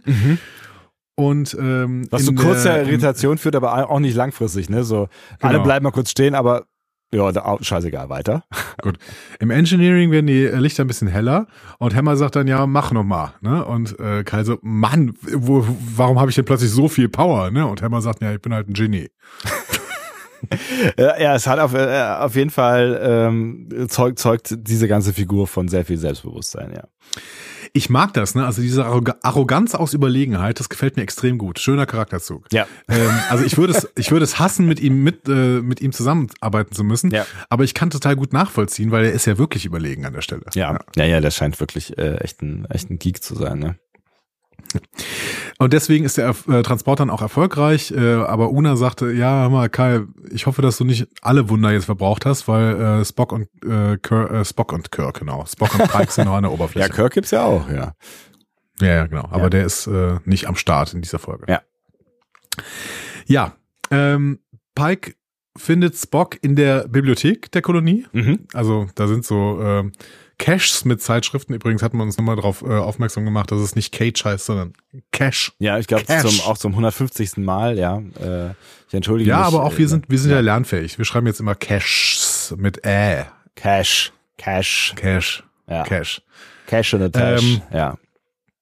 Genau, also diese Caches sind offensichtlich überdimensionale USB-Sticks mit Display. Ähm, Wahnsinnig praktisch. In Ja, rund. total. Ja, ja. Alles, Ja, alles praktisch also- an den Dingern. Genau, wenn man irgendwo hinlegt, dann rollen sie weg. Also keine Ja. Ahnung. Es, sind- es sind so ein bisschen, ich glaube, sie haben äh, aus, aus Discovery diese Sporenbehälter äh, recycelt, ne? Ja, stimmt, richtig, genau. Da haben sie nur noch ein Display dran geschraubt und Ja. schon waren die fertig. Ja. Ähm, dann ist, dann ist natürlich die Frage, ob die Sporenbehältnisse jetzt in äh, Staffel 5 Discovery weg sind. Glaube ich nicht. Ähm, Oder ob sie jetzt Displays haben plötzlich. Stimmt, müssen wir mal drauf achten.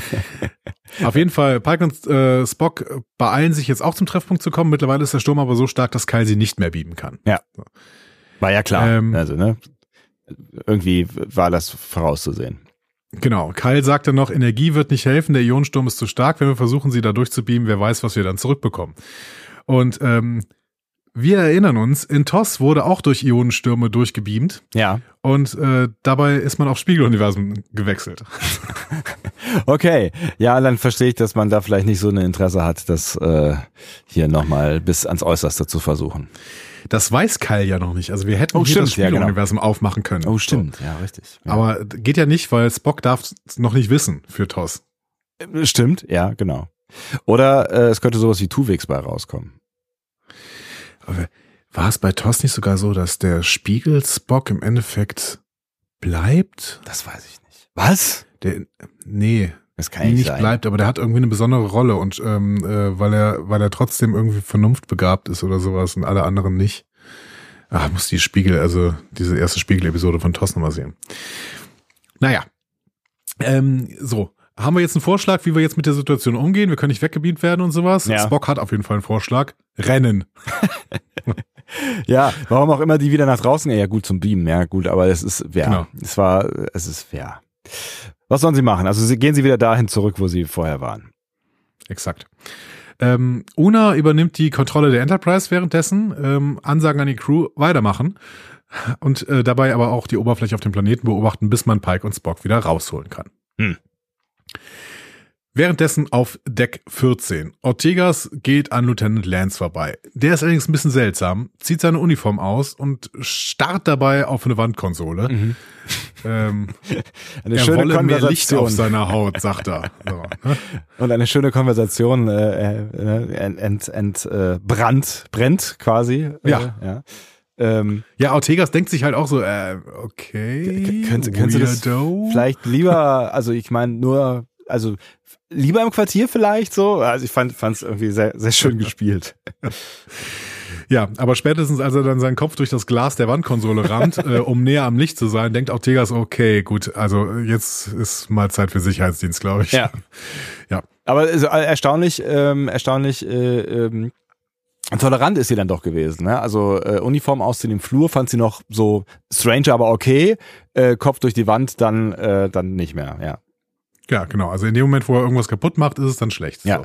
Ansonsten sind wir sehr, sehr tolerant hier. Ja, ich, ich glaube, ich glaube, Uniform ausziehen im Flur hätte bei auf der auf der auf der Enterprise D schon zu deutlich mehr Verwirrung ähm, äh, gesorgt. Für deutlich mehr. Du weißt schon. Wohingegen die alte Enterprise mit Kirk, da war das gang und gäbe, da hat es Kirk ja selber gemacht. Stimmt. Ja, das ja, ja, du hast recht. Aber das durfte wahrscheinlich niemand außer Kirk machen. Ähm, da hat mich übrigens auch die nächste Szene dran erinnert. Una geht's ja ähnlich wie Lance, ne? Die sonnt sich jetzt in ihrem Quartier an, an der Schreibtischlampe und zieht dafür sogar ihre Uniform aus. Ja. Und ähm, dabei zerreißt sie ihren Kragen mit absoluter Leichtigkeit. Und da habe ich mich dran erinnert, die hat garantiert dieselbe Uniform wie Kirk. Der konnte das auch immer machen. Das Also, sind, das sind ultra leicht recycelte Stoffe, die, die gehen halt äh, wirklich bei der kleinsten Bewegung gehen die sofort kaputt. Ja, es ist eigentlich eigentlich nicht so praktisch, ne? Weil Nee. dem Moment, wo man wieder mal an einer, an einer äh, tödlichen Blume hängen bleibt oder sowas, dann äh, reißen die auch wieder kaputt. Aber ähm, gut, es, für den Show-Effekt sind sie wirklich gut. Absolut, absolut. Ähm, könnte auch könnte auch zu äh, guten Dating-Szenen führen irgendwann. ne? Also wenn wir irgendwie zwei Leute sich daten, dann äh, hey, na, bist du bereit? Moment. ja. Aber wenn das, wenn, wenn das, wenn das quasi Standard ist, dann ist es natürlich auch nicht mehr so wahnsinnig überraschend. Ne? Nee, aber es geht schnell, wie wie früher bei diesen Hosen in den 90ern mit den äh, mit den Punkten, mit den Knöpfen an der Seite. Die sogenannten Schnellhosen. Äh, Hosen. Ja, genau. Genau. Äh, so. Bei Unas Haut beginnt plötzlich rötlich zu glühen und die Vernunft kehrt zurück. Ähm, und wir denken so, äh, was? Ist das jetzt Teil dieser äh, Infektion? Sie ruft dann Dr. Mbenga in der Krankenstation und fragt nach dem Zustand der, äh, der, der, der Gruppe da, die unten am Planeten war. Und der so, ach, witzig, dass du fragst. Äh, ich habe schon mehrere Leute aus der Gruppe hier. Geht's dir eigentlich gut? Ja. Komm doch mal besser vorbei. Fand, fand ich, also ich, ich finde, da, da fängt, äh, fängt ein ganz interessantes Spiel mit uns an, ne? Weil ne, wir ja irgendwie, ähm, also mir ging es zumindest so, ich zuerst gedacht so, ja, okay, was passiert jetzt? Und äh, dann macht sie ja erstmal nichts, ne? Wo ich dann irgendwie gedacht Ja. habe, so der erste Reflex sollte jetzt sein, die Krankenstation anzurufen. Das macht sie dann so ein bisschen verzögert. Also da hat man uns ja so mal kurz noch so eine kleine also ich fand, da war noch so, eine, so ein kleiner Hubbel drin, äh, äh, der schon mal so ein bisschen Spannung erzeugt hat. Und dann sagt sie aber nicht, hallo, ich habe ein Problem, sondern fragt erstmal, hey, wie geht's denn eigentlich den anderen? Und du denkst schon so, wäre es nicht der Zeitpunkt gewesen zu sagen, Leute, ich glaube, wir haben da irgendwas mitgebracht vom Planeten.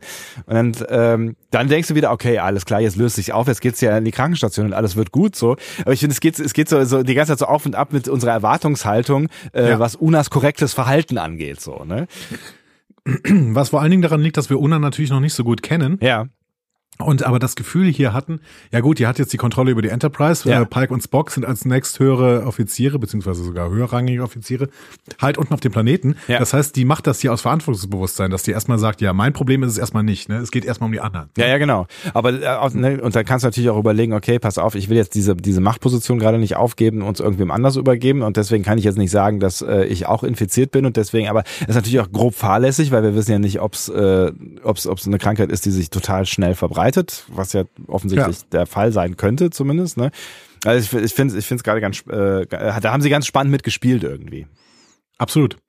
Ähm, wir gehen dann auf die Krankenstation, da kümmert sich Chapel gerade um die PatientInnen. Ne? Also bei Chapel auch gestern noch Mitglied einer wissenschaftlichen Austauschprogramms, heute schon Nurse Chapel, ne? Ja, so, genau. so wie früher. So. So schnell geht das, ja. Da habe ich auch irgendwas, irgendwas verpasst, habe ich da. Ähm, was jetzt eigentlich ihre Rolle ist. Aber gut. Naja, alle kümmern sich Ähm, um alles da unten irgendwie, habe ich so ein bisschen das Gefühl. Ja, in dem Zustand ist es natürlich auch gerade klar, weil Ja. die Krankenstation wird immer voller. Mbenga erzählt Una, was er gesehen hat, nämlich äh, die Hälfte dieser äh, Landungsgruppe hat sich an Lichtquellen verbrannt oder geschockt, Ja. ne? also je nachdem, wo sie gerade dran waren. ähm, und trotzdem, Licht ist das Einzige, was sie beruhigt. Ähm, Una sagt erstmal nicht, dass sie da ähnliche Symptome hatte. Und auch da denken wir dann wieder so, jetzt wäre der richtige Zeitpunkt, jetzt, jetzt, sag es. Ja, So, genau. Die Frage ist jetzt, Virus, Bakterium, hm, weil eigentlich müsste der Transporter sowas erkennen. Und selbst wenn er irgendwas, selbst wenn er irgendwas ähm, ganz Unbekanntes sehen würde, würde er es trotzdem versuchen rauszufiltern. Ja. Ähm, Mbenga hat trotzdem nochmal alle abgesucht und auch nichts gefunden, aber ähm, er findet einen starken Abfall der Cholecalciferol, des Was? Cholecalciferol-Spiegels. Ja, keine Ahnung. Dieses, dieses Wort äh, hat mich auf Englisch auch sehr beschäftigt. Ja. Im Endeffekt ist es der Vitamin D-Spiegel. Ah, okay, Also alles zumindest äh, Vitamin D3 irgendwie kann diesen Spiegel sehr, sehr schnell wieder anheben. Verstehe. Ähm, wären das und ihr abweichendes Verhalten nicht gewesen, hätte niemand gedacht, dass sie krank sind, weil alles andere ist vollkommen in Ordnung. Mhm. So. Ähm, und dann scannt er nochmal Una und sagt, ja gut, der Vitamin D-Spiegel ist normal, aber vielleicht sollten wir bei dir auch nochmal eine Blutprobe nehmen. So. Mhm. Sie zögert, Mhm. sagt dann aber, ja gut, okay, dann mach halt. Ne? Ja. Auch wieder alles part of the game hier irgendwie, ne? Ja. Absolut. Und ähm, Benger sagte noch, ja, hoffentlich bleiben Spock und Pike äh, verschont, die sind ja immer noch unten. Mhm. Ja, ähm, Una geht dann erstmal in den Maschinenraum und erzählt Hammer äh, von der Theorie, ja, vielleicht unentdecktes Virus oder Bakterium und äh, der sagt Quatsch und bügelt jede Nachfrage, die es noch gibt, ab. So, ne? Ja, richtig, richtig einfach und cool im Umgang. ne? Ja, aber auch, ich fand's konsequent, weil äh, der ist halt so ein äh, Ingenieur-Geek. Dude, Ja. aber auch Nerd. Ja. Ne? Äh, absolute Technikgläubigkeit. Ne? Das heißt, dass Technik hier was falsch gemacht hat, das ergibt für ihn überhaupt keinen Sinn. Ja. So. Ja, ja, genau. Und das äh, finde ich dann auch wieder konsequent. Also konsequent. Also ich finde, Hammer ist wirklich sehr, sehr gut erzählt bis jetzt. Mhm. Gefällt mir gut. Finde ich auch. Als er dann die Verzweiflung von Una spürt, sagt er, ja gut, okay, dann machen wir halt einen Level 5 Diagnosescan äh, der Energiesysteme. Mhm. Aber das braucht, da brauche ich wahrscheinlich die ganze Nacht für. Danke, Una. So, ne? Ja. Richtig, richtig, richtig Fan von der Idee. Aber er, ja. er sieht dann schon auch ein, dass es da, also dass es irgendwie ein Rätsel gibt, was gelöst gehört. So, ne? Also er macht dann ja, ja schon auch mit. Ja, genau. Wir sind zurück auf der Brücke. Da kann Una kurz mit Pike sprechen. Ähm, ihm und Spock geht's gut, aber sind aufgrund des Sturms in der Bibliothek gefangen. Mhm. Und das war's dann schon wieder mit der Verbindung. Hm. Una geht dann in den Konferenzraum und dann ruft sie die Aufzeichnung des Computers über illyrische genetische Veränderungen auf, insbesondere in Bezug auf die Seuchenbekämpfung. Mhm. Dann spezifiziert sie alle Aufzeichnungen, ähm, die sich auf die ursprüngliche illyrische Siedlung im Volterra-Nebel beziehen. Mhm. Der Computer sagt, ja, die Aufzeichnungen sind begrenzt. Und wir denken, was, was weiß die denn jetzt? So ja. Volterra-Nebel, also was hat ja. das damit zu tun? So, ne? Keine Ahnung. So. Dann kommt Lan, ähm, Una bringt sie auf den neuesten Stand. Lan guckt dann auf den Computerbildschirm und fragt sich, sag mal, hat das denn dann irgendwas damit zu tun, was du hier gerade machst? Ja. Und Una sagt so, ja, keine Ahnung, ich recherchiere gerade halt so ein bisschen. Aber wir hatten ja gesehen, wie sie recherchiert und sie recherchiert sehr gezielt. Ja, genau. Es war, es war so ein, also, ne, also es hat mich auch so ein bisschen ratlos äh, hinterlassen im ersten Moment und ich hatte auch irgendwie das Gefühl, dass sie, ja, dass sie einfach mehr, äh, mehr weiß, aber du verstehst halt nicht warum, ne? Genau, ja. Ähm, Lahn glaubt, dass die Geschichte der Illyrianer einer der Gründe ist, warum die Föderation genetisch veränderten äh, Arten so misstrauisch gegenübersteht. Und Una sagt, nee, glaube ich nicht. Der Grund sind eher die eugenischen Kriege. Ne? Und mhm. Lahn sagt, ah, eugenische Kriege, hm, kenne ich. Ähm, Habe ich schon mal was von gehört, genau, ja. Hast du mal meinen Nachnamen angeguckt? Ja, ähm, ja dann äh, kommt jetzt der Reveal. Das, das ist natürlich eine Sache, die wir schon auf jeden Fall gewusst haben. Ja. Ähm, Lan ist eine Nachkommin von Khan Noonien Singh. Ähm, hat aber offensichtlich keine Spur von der Gentechnik, oder? Weil sonst wäre sie ja nicht in der Föderation, also in der Sternenflotte. Würde ich jetzt auch mal vermuten. Also Nachfahrer kann man offensichtlich sein, genetisch verändert ist man dadurch äh, offensichtlich nicht oder Nachfahren von genetisch veränderten Menschen äh, oder Wesen haben offensichtlich dann kein Problem. Ja, genau. Wo man davon ausgehen könnte, dass ja quasi äh, diese Gen Gene vererbt worden sind. Ne? Ja, gut, aber wenn die dann wieder in den normalen Genpool äh, reinkommen oder sowas, vielleicht ähm, sagt man dann, ja gut, da kannst du nichts für, wer deine Vorfahren sind und das ist ja jetzt alles so ein bisschen nivellierter, dann machen wir es halt irgendwie mhm. normal. So. Ähm, mhm. Lan macht hier aber auch quasi diese Mobbing-Geschichte auf. Ja. Ne? Und sie sagt, ja, also einen biotechnologisch hergestellten Massenmörder als Vorfahren haben, das da, da braucht man dann schon dickes Fell, ja. weil Kinder sind äh, fürchterlich. Ne? Und deswegen ähm, wurde sie ohne Ende gemobbt und hat deswegen aber auch Kahn ausgiebig studiert. Ja. Und ähm, wir fragen uns, was hat sie denn noch rausgefunden, als sie Kahn ausgiebig studiert hat? Also was anderes als wir äh, zum Beispiel, ne? oder also anderes als das, was wir äh, wissen bis bis äh, dato. Ne? Ja. Also ich glaube, da kommt noch was. Ne? Also das ist, das ist noch nicht das Ende von Lans äh, Genese quasi. Und wir befinden uns ja hier ähm, äh, vor äh, Star Trek 2 zum Beispiel. Ne? Und wir befinden uns ja auch ja. vor, äh, also bevor Khan überhaupt aufgetaucht ist. so. Ne? Ja, aufgetaut quasi, ne? Ja. Genau. ja. Schön. ähm, Plötzlich sagt Lan, sag mal, ist es eigentlich dunkel hier? Ne? Ja. Und ähm, Una ruft dann sofort Mr. Mbenga, also Dr. Mbenga, ähm, weil äh, es ist schon klar, Lan hat jetzt dieselben Symptome. Upsi. Wird deswegen auch auf der Krankenstation äh, sediert, mhm. so leicht, und leidet unter dem gleichen Vitamin D-Mangel wie der Landetrupp. Das Problematische daran ist, Lan war gar nicht beim Landetrupp. Ja. Also wissen wir ähm, jetzt, spätestens jetzt, äh, das, ist, das ist irgendwas, was sich irgendwie überträgt. Ja. Genau. Aber was in Post-Privacy Star Trek im Gegensatz zu deutschen Gesundheitsämtern überhaupt kein Problem ist, ist Kontaktverfolgung. ähm, Stimmt. deswegen, äh, Chapel stellt fest, dass sie sich einen Turbolift mit Lance geteilt hat, Lan. Mhm. Ähm, also die Ansteckung scheint sich auszubreiten, aber am Banger kann ich feststellen, wie. Konsequenz, Lockdown. Ja. Und wir denken immer noch so, Alter, Una, so, Lockdown, ja. wäre es nicht cool, wenn du jetzt endlich mal irgendwas sagen würdest? Das ist, ja. ja. Und nicht die ganze Zeit durchs Schiffs laufen ja. würdest. Hi, so, hi. Lockdown ja. brechen. Genau. Hallo, na? Hm? Und du bist auch schon infiziert? Jetzt ja. ja, aber ne, also es, es ist ja irgendwas, was sich die ganze Zeit dann aufdrängt. Und ich also ich war dann so zwischendurch, war ich dann schon so leicht genervt von diesem Verhalten, äh, aber ich finde es ich find's echt gut erzählt. Ne? Ich finde es so spannend, wenn wir in den in den 90ern oder Anfang der 2000ern irgendwelche Geschichten über äh, Ausbreitungen von Viren oder sowas bekommen haben, dann ist das ja ganz anders als jetzt. Ja, total. Ja. Ne? Mhm. Also ja, dann irgendwie ist, Kontaktverfolgung, Lockdown, Übertragungsgeschwindigkeit. Ich habe sofort gedacht, was ist denn wohl der R-Wert von diesem Virus und sowas. Ne? Also, ja, klar. ja. Wenn du, wenn du, wenn du früher so Filme gesehen hast, irgendwie, äh, wie, wie hieß Outbreak. Outbreak, genau, ne? Das, das war ja, das war ja eine total fremde Welt. Ich glaube, wenn du dir heute Outbreak anguckst, nee, man, das war Ebola, glaube ich, worum es ging oder, so, oder sowas ähnliches, ne? Oder äh, irgend so ein Ebola-Stamm, genau, ja. ja ähm, das ist natürlich nochmal eine viel andere und viel, viel krassere Geschichte, weil dieses Virus sich ja wirklich innerhalb von, von äh, Stunden quasi zerlegt.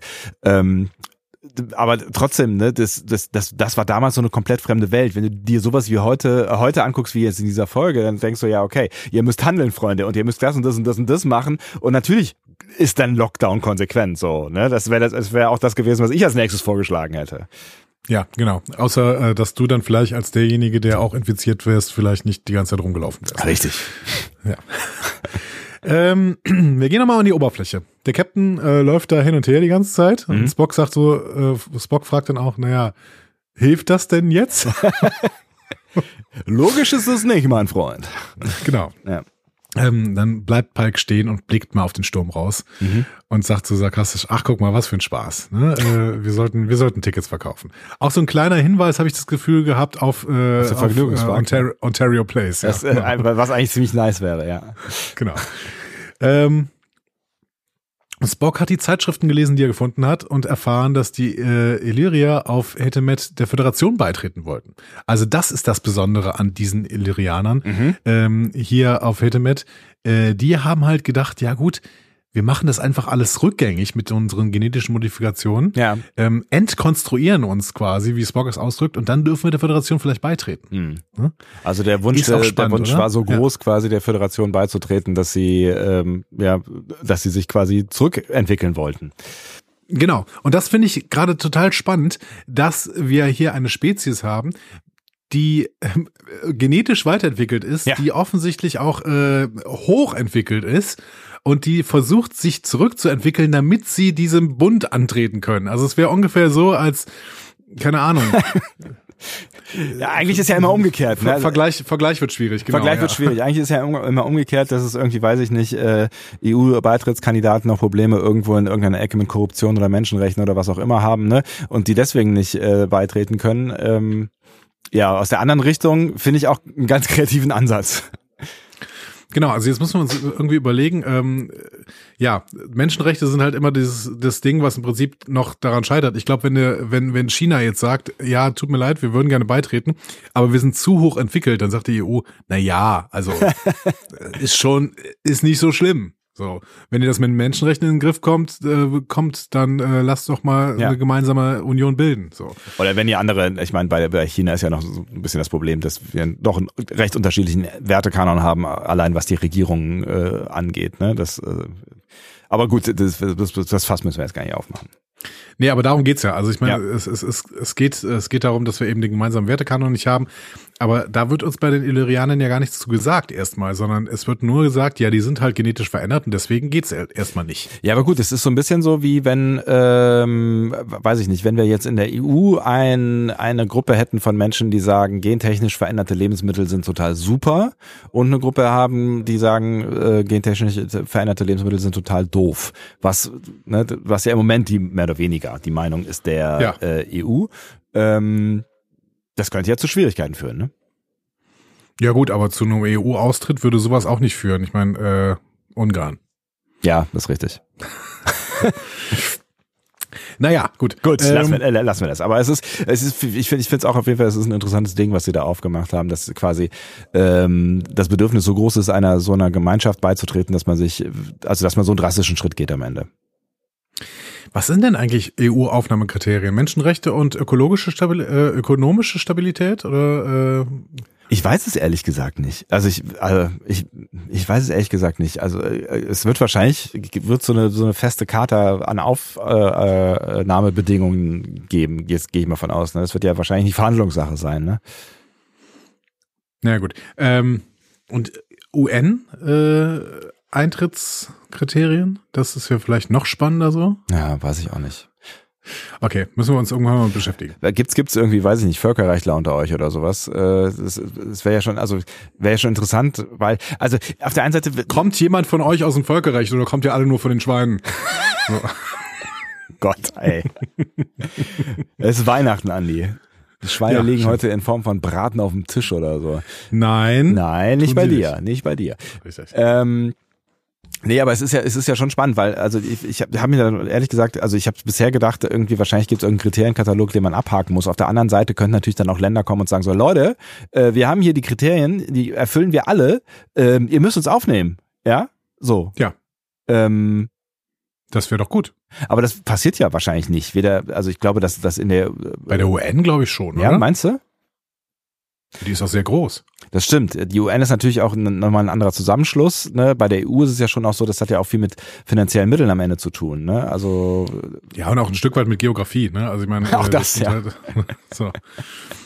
Wenn jetzt Chile sagt, ja, so langsam, äh, also Chile ist gerade nicht in dem Zustand, aber wenn äh, die jetzt sagen würden, wir erfüllen das jetzt alle, würden wir sagen, ja gut, aber das, also Europäische Union, Chile, tut mir ja. leid, bei aller Liebe, sehe ich nicht. So. noch nicht. Ja, wer weiß, was noch passiert äh, durch den Klimawandel. Äh, so, wir verstricken uns jetzt irgendwie gerade. Ja, ich habe keine ähm, Ahnung. Also klärt uns mal auf, wie das funktioniert. Also kann jedes Land mal abgesehen davon, dass es vielleicht äh, geografische Bedingungen gibt, äh, eigentlich der EU beitreten, wenn es äh, objektiv irgendwelche Kriterien erfüllt oder ist es alles ganz anders? So, aber äh, Pike fra fragt sich jetzt, ja toll, ähm, dass die hier unbedingt der Föderation beitreten wollen. Gibt es denn Aufzeichnungen darüber, was mit dieser Kolonie passiert ist? Weil das wäre auch noch irgendwie spannend. Ne? Ja. Und Spock sagt, ja gut, ich bin erst bei der Hälfte. Ähm, da sagt Pike, ja, dann spring doch zum Ende. In dem Moment gibt's aber ein lautes Krachen draußen und beide gehen so zum Fenster und gucken so und äh, hören dann ein kreischendes Geräusch und sehen Lichtfiguren, mhm. Feuergeister, würde ich mal so spontan, ja. die sich durch die Luft bewegen. Und Pike so, ähm, okay, hast du das auch gesehen? Und Spock, ja, habe ich auch gesehen, aber ich weiß nicht, was ich da gesehen habe. Hm. So. Es ist eine ganz witzige Dynamik zwischen den beiden, ne? Ja. Ja. Äh, ja, absolut. Ähm, und ich habe auch erstmal gedacht, was haben wir denn da jetzt gesehen? Sind das die Paargeister eventuell? Sind das die, äh, Stimmt. sind sie aus den Feuerhöhlen von DS9 entkommen? Stimmt, ja, ja. ja. Naja. Äh, not. So viel wie wir Not. Ja, so, so wir viel gehen auf die Enterprise verraten, genau. Genau, wir gehen auf die Enterprise zurück, genauer zu Uhura. Die wird in ihrer Schlafkabine nämlich durch extrem viel Licht geweckt, was selbst in ihre Schlafkabine reinkommt, ähm, von der geschlossenen Tür. Und sie öffnet sie und sieht zwei Besatzungsmitglieder um eine Sonnensimulation herumstehen. Mhm. Damit, und, äh, damit ist übrigens ja. so, by the way, haben wir letztens uns ja gefragt, ob Uhura eigentlich Lower Decks ist. Ne? Damit äh, wäre ja. diese Frage beantwortet. Ja, äh, und die Frage beantwortet, dass, also eine Frage, die wir gar nicht gestellt hatten, die Unterbringung unserer Kadetten auf dem früheren Flaggschiff ist wesentlich besser als später die Unterbringung der Ensigns auf des Cerritos. Das stimmt. Also die haben hier quasi eine WG. Das könnte ich mir sogar auch vorstellen, da drin zu äh, leben, allein schon, weil diese äh, Koje halt eine Wand hat. Ja, finde ich auch sehr ja? nice, genau. Ja. Also äh, wäre jetzt auch nicht meine erste Wahl, aber ich könnte mir zumindest vorstellen, da zu leben, im Gegensatz zu den Ensigns of the Cerritos. Also diese, diese ja, Gangdinger die da. Die leben ja auf dem Flur, das ist ja, es ist wirklich. Fürchterlich. Ja, echt. Völlig würdelos. So. Äh, wir waren bei der Sonnensimulation. Äh, Uhura sagt, äh, Leute, was macht ihr da? Und äh, beendet die Simulation. Und die beiden Besatzungsmitglieder sagen, was hast du getan? Wir brauchen das Licht. Also. Ja, und ähm, Uhura weiß Bescheid. So, ja. Genau. Die Ansteckung breitet sich aus. Äh, fast 50 Besatzungsmitglieder befinden sich jetzt in der Krankenstation. Benga muss die Hilfsstation aufmachen. Wir erfahren also, dass diese Krankenstation eine Hilfsstation mhm. auf einem anderen äh, Deck hat, also offensichtlich. Quasi die Turnhalle. Ja. Genau. Ja, ja, hm? richtig, genau. Wir, wir, wir bringen jetzt die Kranken auch in der Turnhalle um. Ja. Äh, um, um nee, ich wollte, unter wollte ich sagen, ai, ai, ai, was ist da? Ach ja. Aha. Ja, ein schöner, ist ein schöner Versprecher gewesen. Ähm, Chapel weiß mittlerweile, dass die Übertragung sehr einfach ist.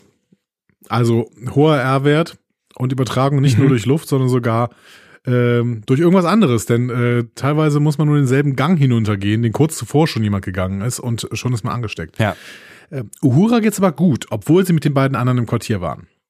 Strange. Ähm, strange, ja. Und dann kommt eine ganz strange Szene, die wir in diesem Moment überhaupt nicht verstehen. Ja. Zumindest ich habe sie nicht verstanden. ich habe auch nicht verstanden. Hammer kommt in die Krankenstation, sagt Benga, äh, dass er den medizinischen Notfalltransporter auf übermäßigen Stromverbrauch überprüfen muss. Ja. Und im Benga protestiert, er führe ein Experiment durch. Mhm. Okay. Ja. Was auch immer. Hammer macht Dafür hast du weiter. Zeit jetzt gerade auch so? Oder ist es Genau. was Altes oder was auch immer, ja. Whatever, es wird überhaupt nicht thematisiert. Ja. Hammer macht einfach weiter, dabei werden die Lichter in der Krankenstation plötzlich schwächer. Hammer sagt, also die Systemprüfung hätte jetzt die Lichter nicht beeinflussen dürfen.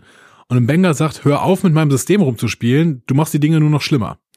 Und Hammer sagt, ja, den Punkt habe ich gecheckt und ich gehe wieder. Ja, vor allen Dingen, dass er wieder geht, das fand ich total irritierend, so irgendwie. Ja, okay. Hä? Also, warum kommst du denn dann erst? Also, äh, I don't know. Ganz, ganz strange Szene, Ja. äh, bei der ich nichts verstanden habe tatsächlich. Also ich habe da irgendwie gedacht, okay, Hammer dreht durch oder was, was macht er denn da gerade? So.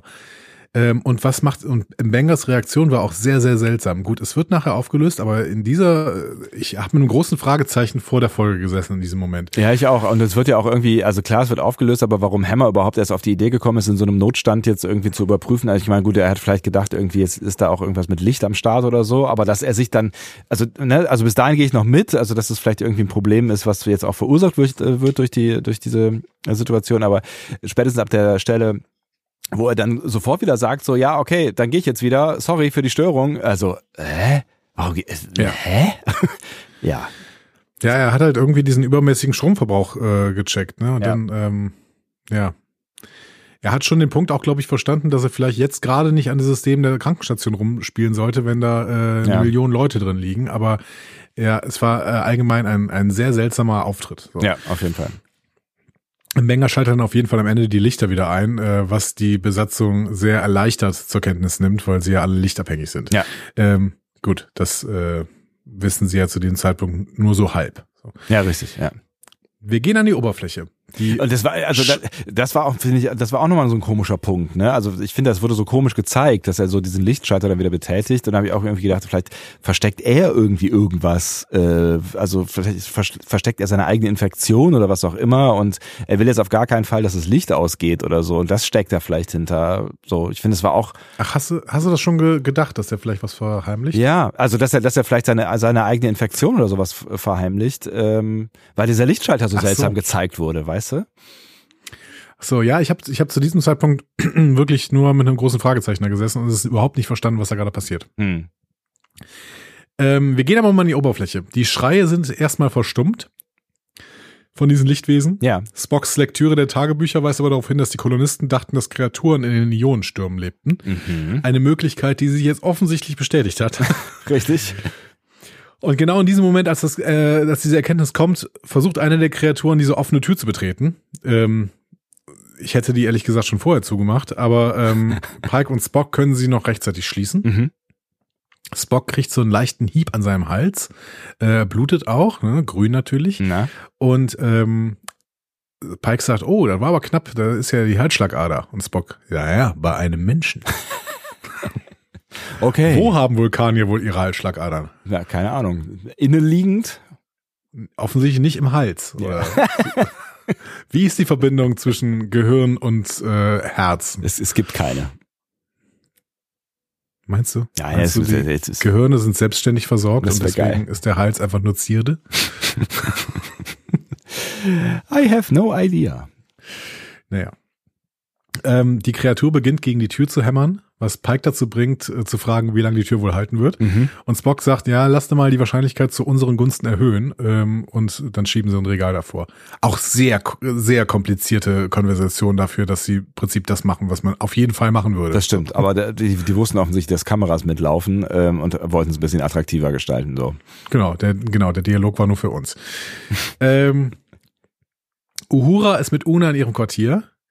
Äh, die beiden wollen herausfinden, warum Uhura noch gesund ist. Und Mhm. Uhura erklärt, dass sie lieber in stockdunkler Umgebung schläft und vergleicht es mit der Prinzessin auf der Erbse. Una legt sich völlig übergriffig in Uhuras Bett und macht die Wand zu.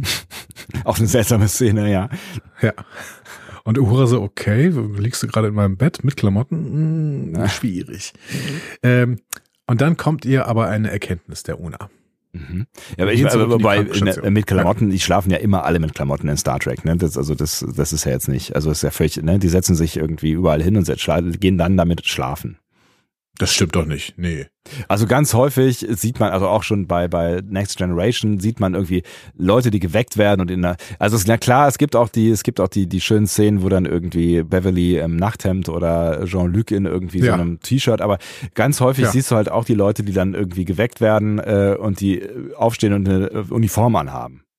Also was ich vor mir sehe, jetzt mal mit dem geistigen Auge, ich muss mal kurz nachdenken. Ich sehe in Enterprise Trip immer in, äh, im, in der Boxershorts schlafen. So. Ja, in Enterprise. Oben ohne. Ja. So, ich sehe in Discovery äh, die Schlafanzüge von Kalber und Ja, in Discovery. so, in Lower Decks weiß ich gar nicht mehr, was die da tragen. Weiß ich auch nicht mehr genau. Ja. Ich weiß ja gar nicht, ob wir das irgendwann mal gesehen haben, so richtig. Also diese, ja, doch, wahrscheinlich. Es gab schon so nachts Aufwachszenen, glaube ich, ne? Ich weiß ja, aber ich weiß nicht mehr, was die da anhaben. Ja. Naja, also ich äh, glaube schon, dass die da äh, sich kurz was anderes anhexen oder sowas. Whatever. Also Una hat eine Erkenntnis im Dunkeln. So. Una hat eine Erkenntnis und geht dann zu Benga und Chapel in der Krankenstation und sagt, äh, ja, Uhura wäre derselben Ansteckung ausgesetzt, aber sie war im Dunkeln. Und ähm, dann zeigen elektromagnetische Scans des Schiffes auch, dass die Ansteckung durch Lichtwellen äh, zu, also durch Lichtwellen läuft, offensichtlich. Ja. Wie Menger sagt, heimtückisch, aber auch bemerkenswert. Mhm. Ich finde es auch ziemlich bemerkenswert. Heißt, in der Nähe von Licht würden die Lustzentren der Betroffenen angeregt, ähm, was dann eben auch noch äh, zu weiteren Übertragungen führt. Und deswegen hat Una eine ganz schlaue Idee, wieder Lockdown, aber Licht-Lockdown. Also wir, wir, wir machen Shutdown quasi. Ja. Ne? Also ja. alle Lichter aus. So. Äh, Chapel sagt, ähm, du weißt schon, dass wir hier eine Krankenstation voller Lichtsüchtiger haben, ne? Die, denen du gerade dann ihre Droge entziehst. Ne? Und Una so, hm, äh, krude Idee, können wir nicht einfach alle sedieren? Wäre das übergriffig? Irgendwie ja, so, ja, ja, schon, ja, irgendwie ja. schon, aber eine bessere Idee habe ich jetzt auch nicht, also lass mal alle sedieren. So. Mhm. Ja, gut.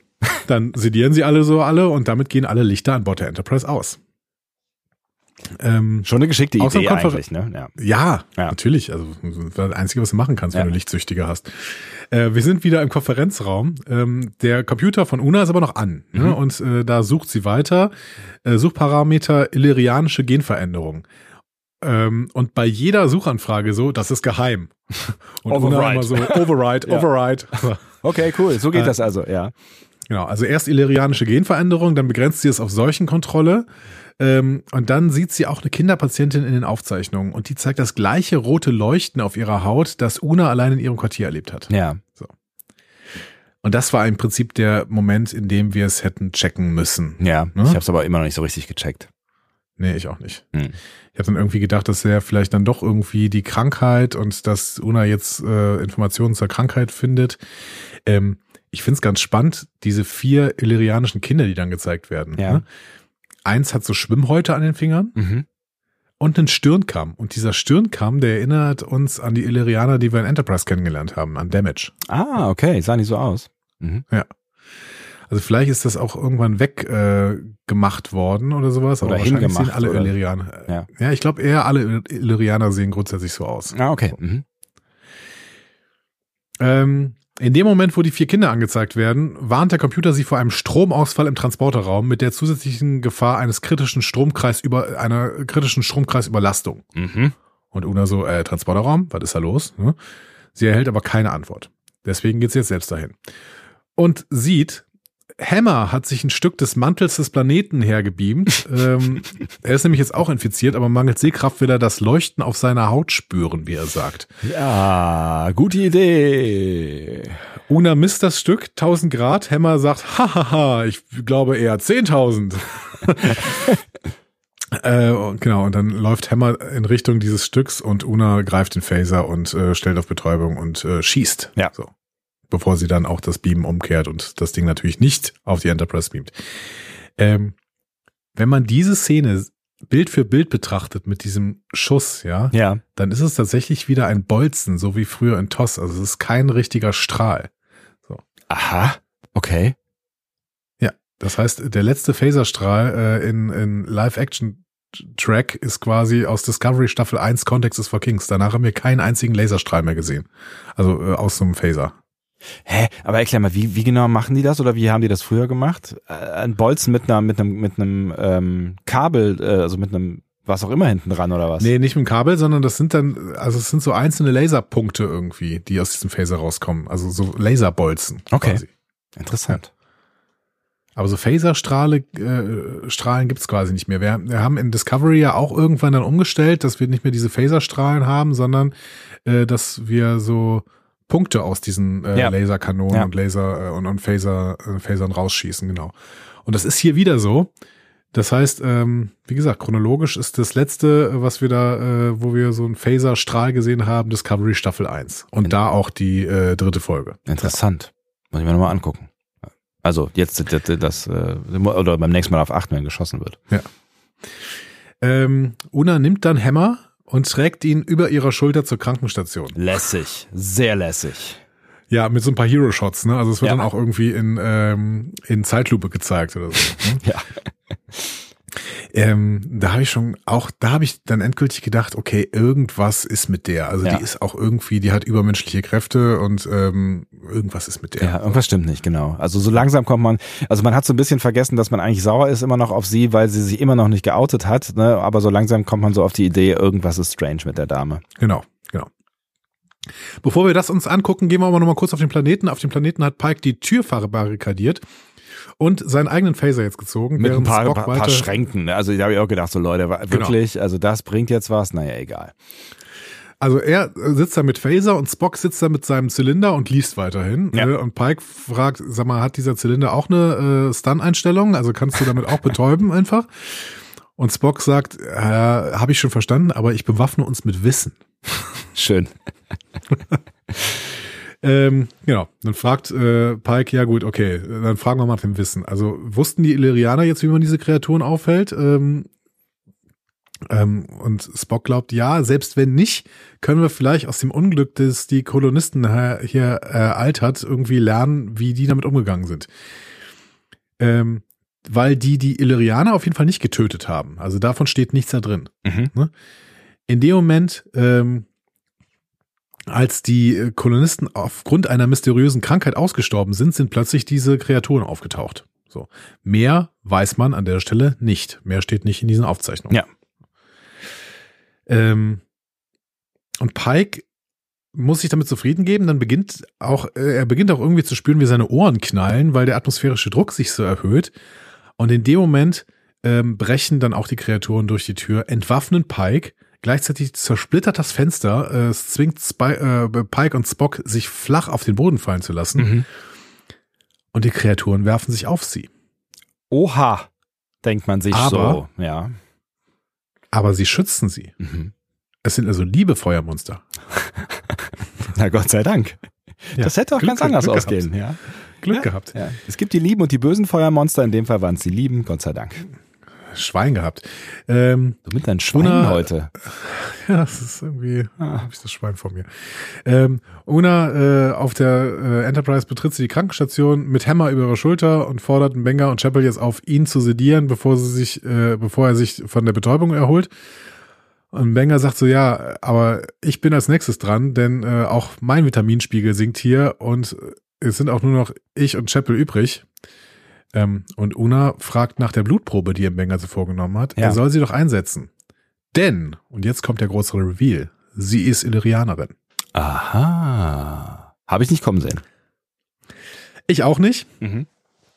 Und ähm, ja, also das Schöne ist, das steht schon im Vulcan Glory, äh, einem Buch von DC Fontana. Okay.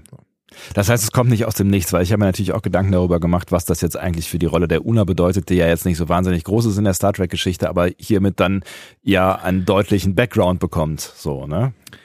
Ja, es bricht den Kanon, aber es ist bricht den Kanon auf Basis eines Buchs von äh, DC Fontana, das Ja. heißt Vulcan Glore. Daher kommt auch der Name übrigens äh, Illyriana oder Illyria, Ja. ähm, allerdings da mit einem L geschrieben. Ähm, da reden Pike und Spock über Number One und sagen dann auch, ja, einige Offiziere hatten Schwierigkeit mit der Tatsache umzugehen, dass sie ein genetisch perfektes Wesen ist. Auf ihrem Planeten Illyria ist Exzellenz das einzige Kriterium, das akzeptiert wird. Technisch gesehen ist sie die beste ihrer Spezies in dem Jahr, in dem sie geboren wurde. Krass. Ähm, also, das ist von DC Fontana. DC Fontana hat TOS mitentwickelt Ja. ähm, und maßgeblich Star Trek beeinflusst bis in die äh, späten 90er. Vielleicht sollten wir dann auch wirklich sagen, es ist okay, dass hier der Kanon geändert wird, weil der Kanon wird geändert. Ähm, und das hat mit Talos 4 Tabu, The Menagerie Teil 2 zu tun. Da sagen nämlich die Talosianer, dass Number One eine potenzielle Partnerin für Captain Pike wäre, um eine Sklavenart zu schaffen. So. Und ähm, Damit, also Number One- damit, damit legen sie nahe, dass sie ein Mensch ist. Ja, Number One sagt dann sogar, es ist falsch, eine ganze Spezies von Menschen als Sklaven zu halten. Ne? Okay. Mhm. Ähm, jetzt können wir natürlich sagen, ja, sie hat damals den Schein gewahrt und ähm, äh, dass sie ein Mensch ist und die Talosianer, die haben es nicht für nötig gehalten, Zu sie zu entlarven, obwohl die ja ihre, nein, die können ja Gedanken lesen, Ja, ja, also stimmt, die wussten ja, das ja, ja. Ne? die hätten das dann gewusst. Also, aber das, da muss man schon sehr, sehr blauäugig sein, um zu sagen, dass jeder Kanon be, äh, behalten wird.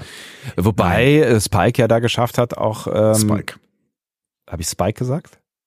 Wir sagen öfter Spike, weil Pike. Spock, Spock, Spock, und Pike, Pike, das Spike, macht Bock. ganz schnell zu Spike. Ja. Äh, Pike, äh, äh, da ja auch äh, es geschafft hat, ähm, was ähm, zu verheimlichen, wenn er wütend wird, oder wie war das, ne? Also er konnte doch irgendwie äh, Gedanken verheimlichen, die, wenn, wenn er wütend, nee, weiß ich nicht, aber irgendwie war doch sowas da. Weiß ich auch nicht mehr, aber auf jeden Fall äh, Number One war dann einer relativ entspannten, also relativ entspannt. Es war halt schon schwierig, aber es war grundsätzlich jetzt keine Situation, in der sie total äh, außer sich war. Also man muss da sehr, sehr viel konstruieren, um da irgendwie zu sagen, das ist jetzt kein Kanonbruch. Ja. Aber dann ist es halt ein Kanonbruch. Ja, mein Gott. So, Ja. genau. Wir, ja, es ist an der Stelle, finde ich, nicht so schlimm. So. Nee, ich find's auch nicht so dramatisch. Also äh, das ist natürlich wieder die, die Stelle, an der ihr äh, eingreifen könnt und sagen könnt, aber das hat weitreichende Folgen, weil und wir finden's scheiße.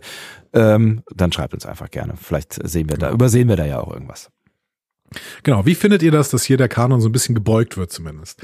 Ähm, wir haben auf jeden Fall hier eine Trope, die in letzter Zeit öfter vorkommt. Ne? Also äh, Außerirdische, die sich verkleiden, um der Sternenflotte beizutreten. Ja, ne? offensichtlich, ja. Wir sehen mal äh, Vog ne, Ja. in, in Discovery, ne, die die Identität von Ash Tyler annimmt. Wir haben in äh, Picard Commodore O, Ja. ne, die ähm, sich als Vulkanierin ausgibt, obwohl sie Romulanerin ist. Weil Sich allerdings Ähm, nicht verkleiden muss an dieser Stelle. Das ist richtig.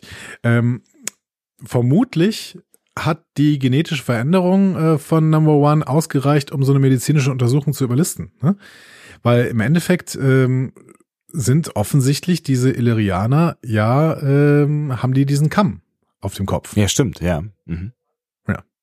Aber vielleicht ist, hat sie sich ja auch, die erklärt ja dann auch so ein bisschen was über ähm, die, die äh, Gründe, warum äh, die Illyrianer ähm, diese Gentechnik anwenden. Vielleicht hat sie sich ja auch äh, mittel zum Zweck mäßig dann äh, gentechnisch äh, enhanced, en, en, enhanced, um ähm, Mhm. nicht weiter aufzufallen. So, ne?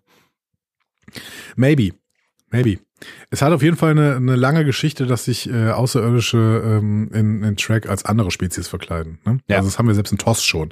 In Journey to Babel äh, gibt es einen Orion-Agent, der sich als andorianischer Berater eines Botschafters verkleidet. Und ähm, der klassische Fall, der euch natürlich vielleicht allen einfällt, ähm, Diese in der Tribbles-Folge, in der ersten Tribbles-Folge. Ach so.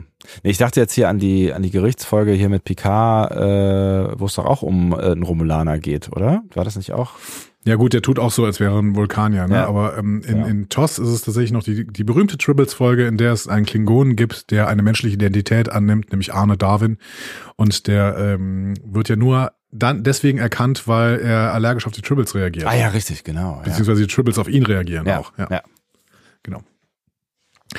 Ja, ähm, Benga checkt jetzt diesen Vorschlag von Una, ne, hier äh, Blut nehmen und damit alle heilen, sagt aber, ja, äh, schöner Vorschlag, ist aber keine Lösung, weil du hast keine Antikörper. Dein Immunsystem ist nämlich dafür da, diese Krankheit sofort auszubrennen und nicht Antikörper zu produzieren. Mhm. aber Una versucht dann einen Hero-Moment für Mbenga zu ähm, kreieren. Du sagst, du bist der verdammte Chefarzt eines Schiffs der Sternflotte, du bist der Chefarzt der Enterprise und du wirst einen Weg finden. Und Mbenga äh, geht dann auch kurz mit und sagt so, ja, und zwar ohne ethische Vor Vorgaben, Vorschriften seien verdammt. ja, also er will, ich glaube, er will sagen, er würde ja alles versuchen, wenn er irgendeine Perspektive sehen würde und ne, also genau. er ist zu allem bereit, aber er sieht gerade keine Perspektive, Punkt. So, ne? Ja, er erwähnt dann, erwähnt dann noch so menschliches und vulkanisches Blut, das ist vielleicht eine Anspielung äh, auf Enterprise wieder, auf Demons und Terra Prime. Mhm. Ähm, da äh, versuchen die, die, ähm, wer war das denn nochmal? Waren das die Sindhi? Ich glaube, die Sindhi versuchen das da, äh, so, so äh, Fremdenfeindlichkeit zu spüren, indem sie so einen vulkanisch-menschlichen Hybriden präsentieren aus der DNA von Trip und Topol. Ach echt? Ja, oh Gott, Den keine Erinnerung dran. Ja, mal wieder keine ja. Erinnerung dran. Ich muss wirklich Das war aber auch nachholen. dieser Zyklus von, von, äh, von Asati Prime und ähm, Damage. Ja. Ich glaube, das war in demselben Zusammenhang irgendwie. Ja, verstehe. Ja, ich muss das, ich muss, ich habe, da muss da noch mal viel nachholen. Echt, das ist, äh, da ist mir sehr viel verloren gegangen, offensichtlich. Auf jeden Fall, im Benga muss irgendwann zugestehen, ja, ich kann das aber einfach nicht. Ne? Ja. Und deswegen fleht er sie an, ihn zu sedieren, bevor er die Kontrolle verliert. So, und widerstreben tut sie es dann auch. Ne? Mhm. Ähm, als dann auch noch ein Benga bewusstlos ist, warnt der Computer, dass das Eindämmungs der Eindämmungsfeldgenerator auf dem Warpkern deaktiviert wurde und das möglicherweise bald zu einem Bruch des Warpkerns führen könnte. es läuft nicht so richtig rund gerade. nee. Und Una läuft dann allein durchs dunkle Schiff äh, findet auf dem Weg noch Chapel bewusstlos auf dem Boden und Laan ist weg. So. Hm. Ja. Laan ist nämlich an der Eindämmungsfeldkonsole und bringt das Eindämmungsfeld des Warpkerns zum Einsturz. Dumme Idee? Fragezeichen. Ja. Una fleht dann auch an, sie auf, äh, fleht sie an, sie auf, boah, fleht sie an, aufzuhören.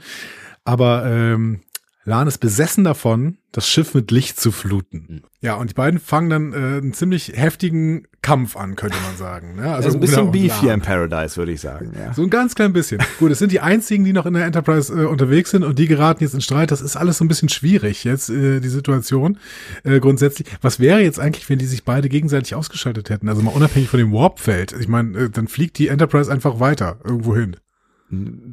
Ja, aber ich meine, das Problem wäre ja das Warpfeld gewesen, weil äh, wenn äh, Una das nicht ausgeschaltet hätte, dann wäre das Ding hochgegangen, oder? Also ja, genau, das Eindämmungsfeld war jetzt schon weg, aber ich, ich habe gerade, ich wollte gerade mal wieder ein Gedankenexperiment starten. Ja, bitte. Also, was wäre, wenn einfach alle einschlafen und weil die Enterprise, die hat ja so ein, so ein, äh, die hat ja dieses, diesen Warp-Reaktor und sowas, ne? Ja. Ja, und für die Reaktion brauchen sie irgendwie Deuterium, habe ich verstanden. Aber grundsätzlich können die ja relativ lange irgendwie einfach Deuterium weiterfliegen. Und Lithium. Genau das. Deuterium, Dilithium. Ja, Details, Details. Details, Details. Ich, hätte, ich habe da mal irgendwas über, äh, drüber gelernt in irgendeinem, ähm, äh, wie heißt diese Rubrik? Mysterium. Discovery Panel. Also. Ja, ja, das ist keine Rubrik. Das ist eine Krankheit. Äh, ja, was wäre dann? Würden die einfach weiterfliegen? Ja, wahrscheinlich. Es ist ja das, was, was ähm, der Discovery passiert ist. Ne? Dann lösen sich irgendwann alle kohlenstoffbasierten Lebewesen in Luft auf und äh, ein Computer bleibt übrig. Ah, stimmt. Das wird der, wird der Discovery noch irgendwann passieren. Genau. Ja. Äh, gut. Also, wir, wir haben hier diesen Streit. Ja. In der es auch persönlich recht zur Sache geht, ne? Ja, das hattest du ja eben schon mal gesagt. Also es geht irgendwie, ähm, die, die, die hauen sich da irgendwie ähm, Sachen an den Kopf und das ist auch nicht tatsächlich, das wird ja nachher nochmal gesagt, es ist auch nicht alles Ausdruck dieses, ähm, ja, dieser, dieser Verwirrung gerade, sondern da ist auch viel Wahres dabei irgendwie. Ne? Ja. Also, ähm, Una fleht Laan äh, an, ja, ich kenne dich doch, äh, du bist doch meine Freundin und Laan spuckt quasi zurück. Du hast mich jahrelang belogen. Du bist ein Augment, du bist ein Groll, genau wie die Kinder mich früher genannt haben. Ne? Also da kommt auch sehr, sehr viel von äh, Lans ähm, Vergangenheit hoch, so und sie ähm, fokussiert das jetzt alles auf Una. Was aber und, irgendwie ganz spannend ist, weil sie, ich meine, sie ist ja selber äh, quasi äh, genetisch verwandt, äh, ne? wie wir ja eben festgestellt haben äh, mit unserem Freund Khan. So, ne? Also das ist so. Ja. Ähm, das ist schon bemerkenswert, dass sie dann selber so zu, so, zu so einem Hater wird, ne? Ja, aber gerade, wahrscheinlich gerade deswegen. Ne? Also sie Mhm. versucht sich ja irgendwie von ihrer Vergangenheit zu lösen, ist selber eigentlich nicht, also zumindest nicht soweit wir wissen, äh, genetisch verändert, aber sie versucht sich dann eben von der Vergangenheit zu lösen, gegen die sie ja nichts konnte. ne? Ja, ja, ja, klar. Und dann ähm, äh, dafür aber trotzdem gedisst worden ist. Und dann ähm, kanalisiert sie all ihren Hass, all ihre Traumata, die sie von ihrem Mobbing hat, äh, eben einfach nur auf Una. Ne? ja, So. ja. Schlägt sie dann auch, ähm, was auch nochmal ein Thema werden sollte. Und Una schlägt Lan dann aber mit einem Schlag bewusstlos. Ne? Weil sie ja offensichtlich auch, äh, wie wir ja schon festgestellt haben, ordentliche Kräfte hat. Ja, auf jeden Fall. sie konnte ja auch Hämmer äh, tragen. Ja, ist ziemlicher Ähm, Hämmer gewesen. Oh, Boah. no joke with names. Also, ist eine fiktive Person. Meine Güte, Ja. kann man schon machen. ähm, so, aber die Strahlungswerte in der Technik, äh, also im Engineering, sind mittlerweile so hoch, Ja. dass es für organisches Leben auch giftig wird. Mhm. Und deswegen setzt natürlich der illyrianische Heilungsfaktor ein und Mhm. Una beginnt zu glühen. So. Kurz als der, kurz bevor der äh, Computer vor dem äh, bevorstehenden Warp-Kernbruch warnt. Ja. So. Ja. Ähm, alles ziemlich krass. Und dramatisch, also für so eine, so eine, Ja. so eine, äh, eine hier äh, Planet of the Week Folge äh, geht's da ordentlich zur Sache, ne? Ja, genau. Ähm, wohingegen an der Oberfläche eigentlich sich jetzt gerade wieder alles gelegt hat. Die sind wieder komplett gechillt, genau. Genau, sind völlig entspannt wieder. So. Also Pike, so Enterprise, wir wären jetzt soweit. Also, Hallo, okay, äh, hallo, Enterprise, hallo, hallo, hallo, Enterprise. So, ähm, der, der hält es auch für sicher, dass sie wieder nach draußen, draußen gehen, ne, ähm, steht dann da so rum und dann reden sie mal über das, was da eigentlich gerade passiert ist da unten auf dem Planeten. Also, er bemerkt, ja, die haben jetzt relativ große Anstrengungen unternommen. Wir haben, wir haben versucht, sie daran zu hindern, aber wir haben, die haben sich sehr, sehr stark durchgesetzt, dass sie unser Leben retten dürfen. Ja. So. Ähm, die Frage ist jetzt, warum haben die das denn nicht für die Kolonisten gemacht? Hm? Und Spock so, Berechtigte naja, Frage, ja. Ich überlege mal, also äh, ich, ich wende mal meine vulkanische Logik an. Es gibt äh, zwei Möglichkeiten. Erstens, es gab irgendeinen Konflikt, ne? also frühere Interaktion zwischen diesen äh, Feuerwesen und den Kolonisten Mhm. und äh, deswegen hat die keinen Bock, die zu retten. Oder zweitens, das waren die Kolonisten. Huch. Ähm, Das ist übrigens ein Gedanke, der, der mir auch relativ schnell gekommen ist. Ne? Also Ja, ja, das auch. lag, lag ja irgendwie so ein bisschen äh, auf der Hand. Genau. Und ich weiß gar nicht, warum Pike das nicht in Erwähnung, Erwägung zieht, aber Spock darf es hier nochmal sagen und er hat auch Hinweise dafür gefunden in seinen, äh, in seinen Comic-Büchern, die er derzeit liest. In den, in den, in den Sporen, bedru- bedruckten Sporenrollen da. Genau. Denn äh, die Infizierten hatten einen Lichtzwang, einige wurden in den Wahnsinn und sogar dann selbst in die Stürme getrieben. Hm. Ähm, das ist ein weiteres Beispiel in Star Trek für äh, Charaktere, die sehr seltsame Mutationen durchmachen und dadurch zu anderen Wesen werden. So. Ja, Ähm, wie Kess zum Beispiel. Cass zum Beispiel, Ja. wobei das Evolution ist, ne? also das war ja in dem, in dem Wesen sogar angelegt, ne? Ja. dass die irgendwann Schmetterling wird. Äh, Jordi ähm, wird das irgendwann mal Identity Crisis, ne? da werden sie durch außerirdische DNA verwandelt. Mhm. Ne? Ähm, dann ist, gibt's da so eine Folge Ashes to Ashes, da wird plötzlich ein Leichnam von einer Person namens Lindsay Ballard ähm, zu einem Wesen namens Kobali Jeteleia. Mhm. Äh, ganz strange.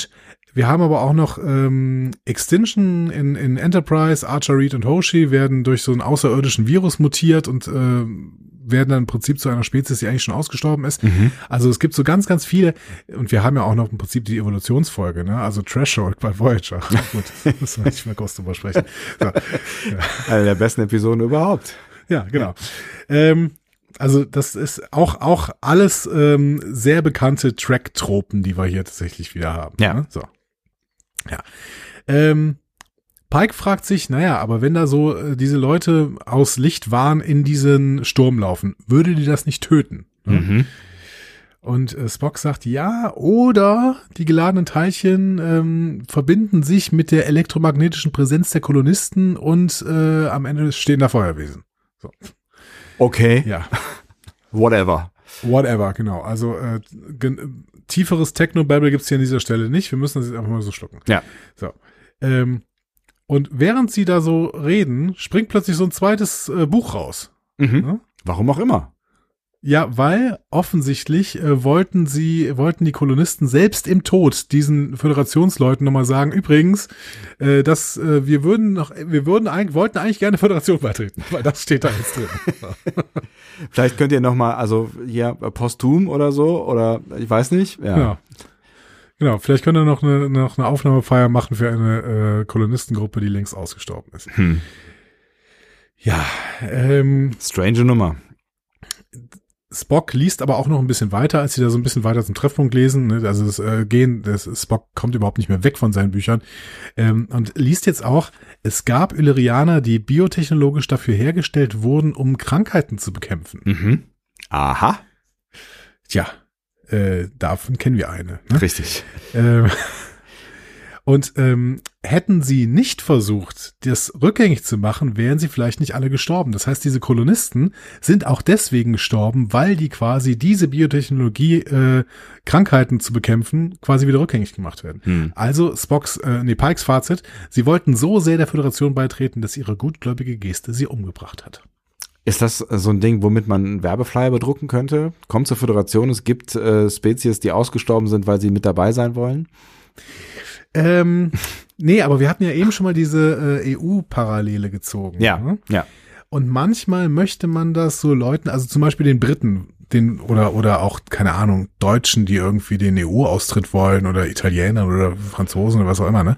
Also äh, ich gender hier bewusst nicht. Den wollen will man dann irgendwann immer mal wieder ähm, so sagen. Ja, aber es gibt auch wirklich sehr sehr viele Länder, die gerne in so eine geile äh, Gruppe rein wollen. Ja, ne? so. ja. Also Die sind die, die würden alles dafür genau, tun. Die, die, genau, die wirklich äh, gewillt sind, äh, einiges für sich in Kauf zu nehmen, so, ne? Ja, genau. Also das wäre dann eher so ein Satz, den man vielleicht nicht auf ein T-Shirt drucken sollte, aber vielleicht sollte man ihnen den zum Beispiel diesen vulkanischen Isolationisten äh, mal ähm, Ja, unter die Nase reiben oder sowas. Ne? ja. Und ich weiß nicht, ob wir auf der Erde auch mal sowas gesehen haben, äh, Leute, die aus der Föderation. Ja, also klar haben wir die gesehen. In Discovery sind die, ist die Erde ja aus der Föderation ausgetreten. Richtig, genau. Gut, das hatte andere Gründe, aber ähm, ja, sind sie rausgetreten. Ja. Ähm, dem müsste man das mal irgendwie sagen. Hm. So, gehen wir wieder auf die Krankenstation. Ähm, Una weckt Benga auf äh, und äh, sagt, so, ich habe ein Heilmittel gefunden, ähm, weil Lan versucht hat, in den Warpkern zu springen. ähm, Übrigens, by the way. genau.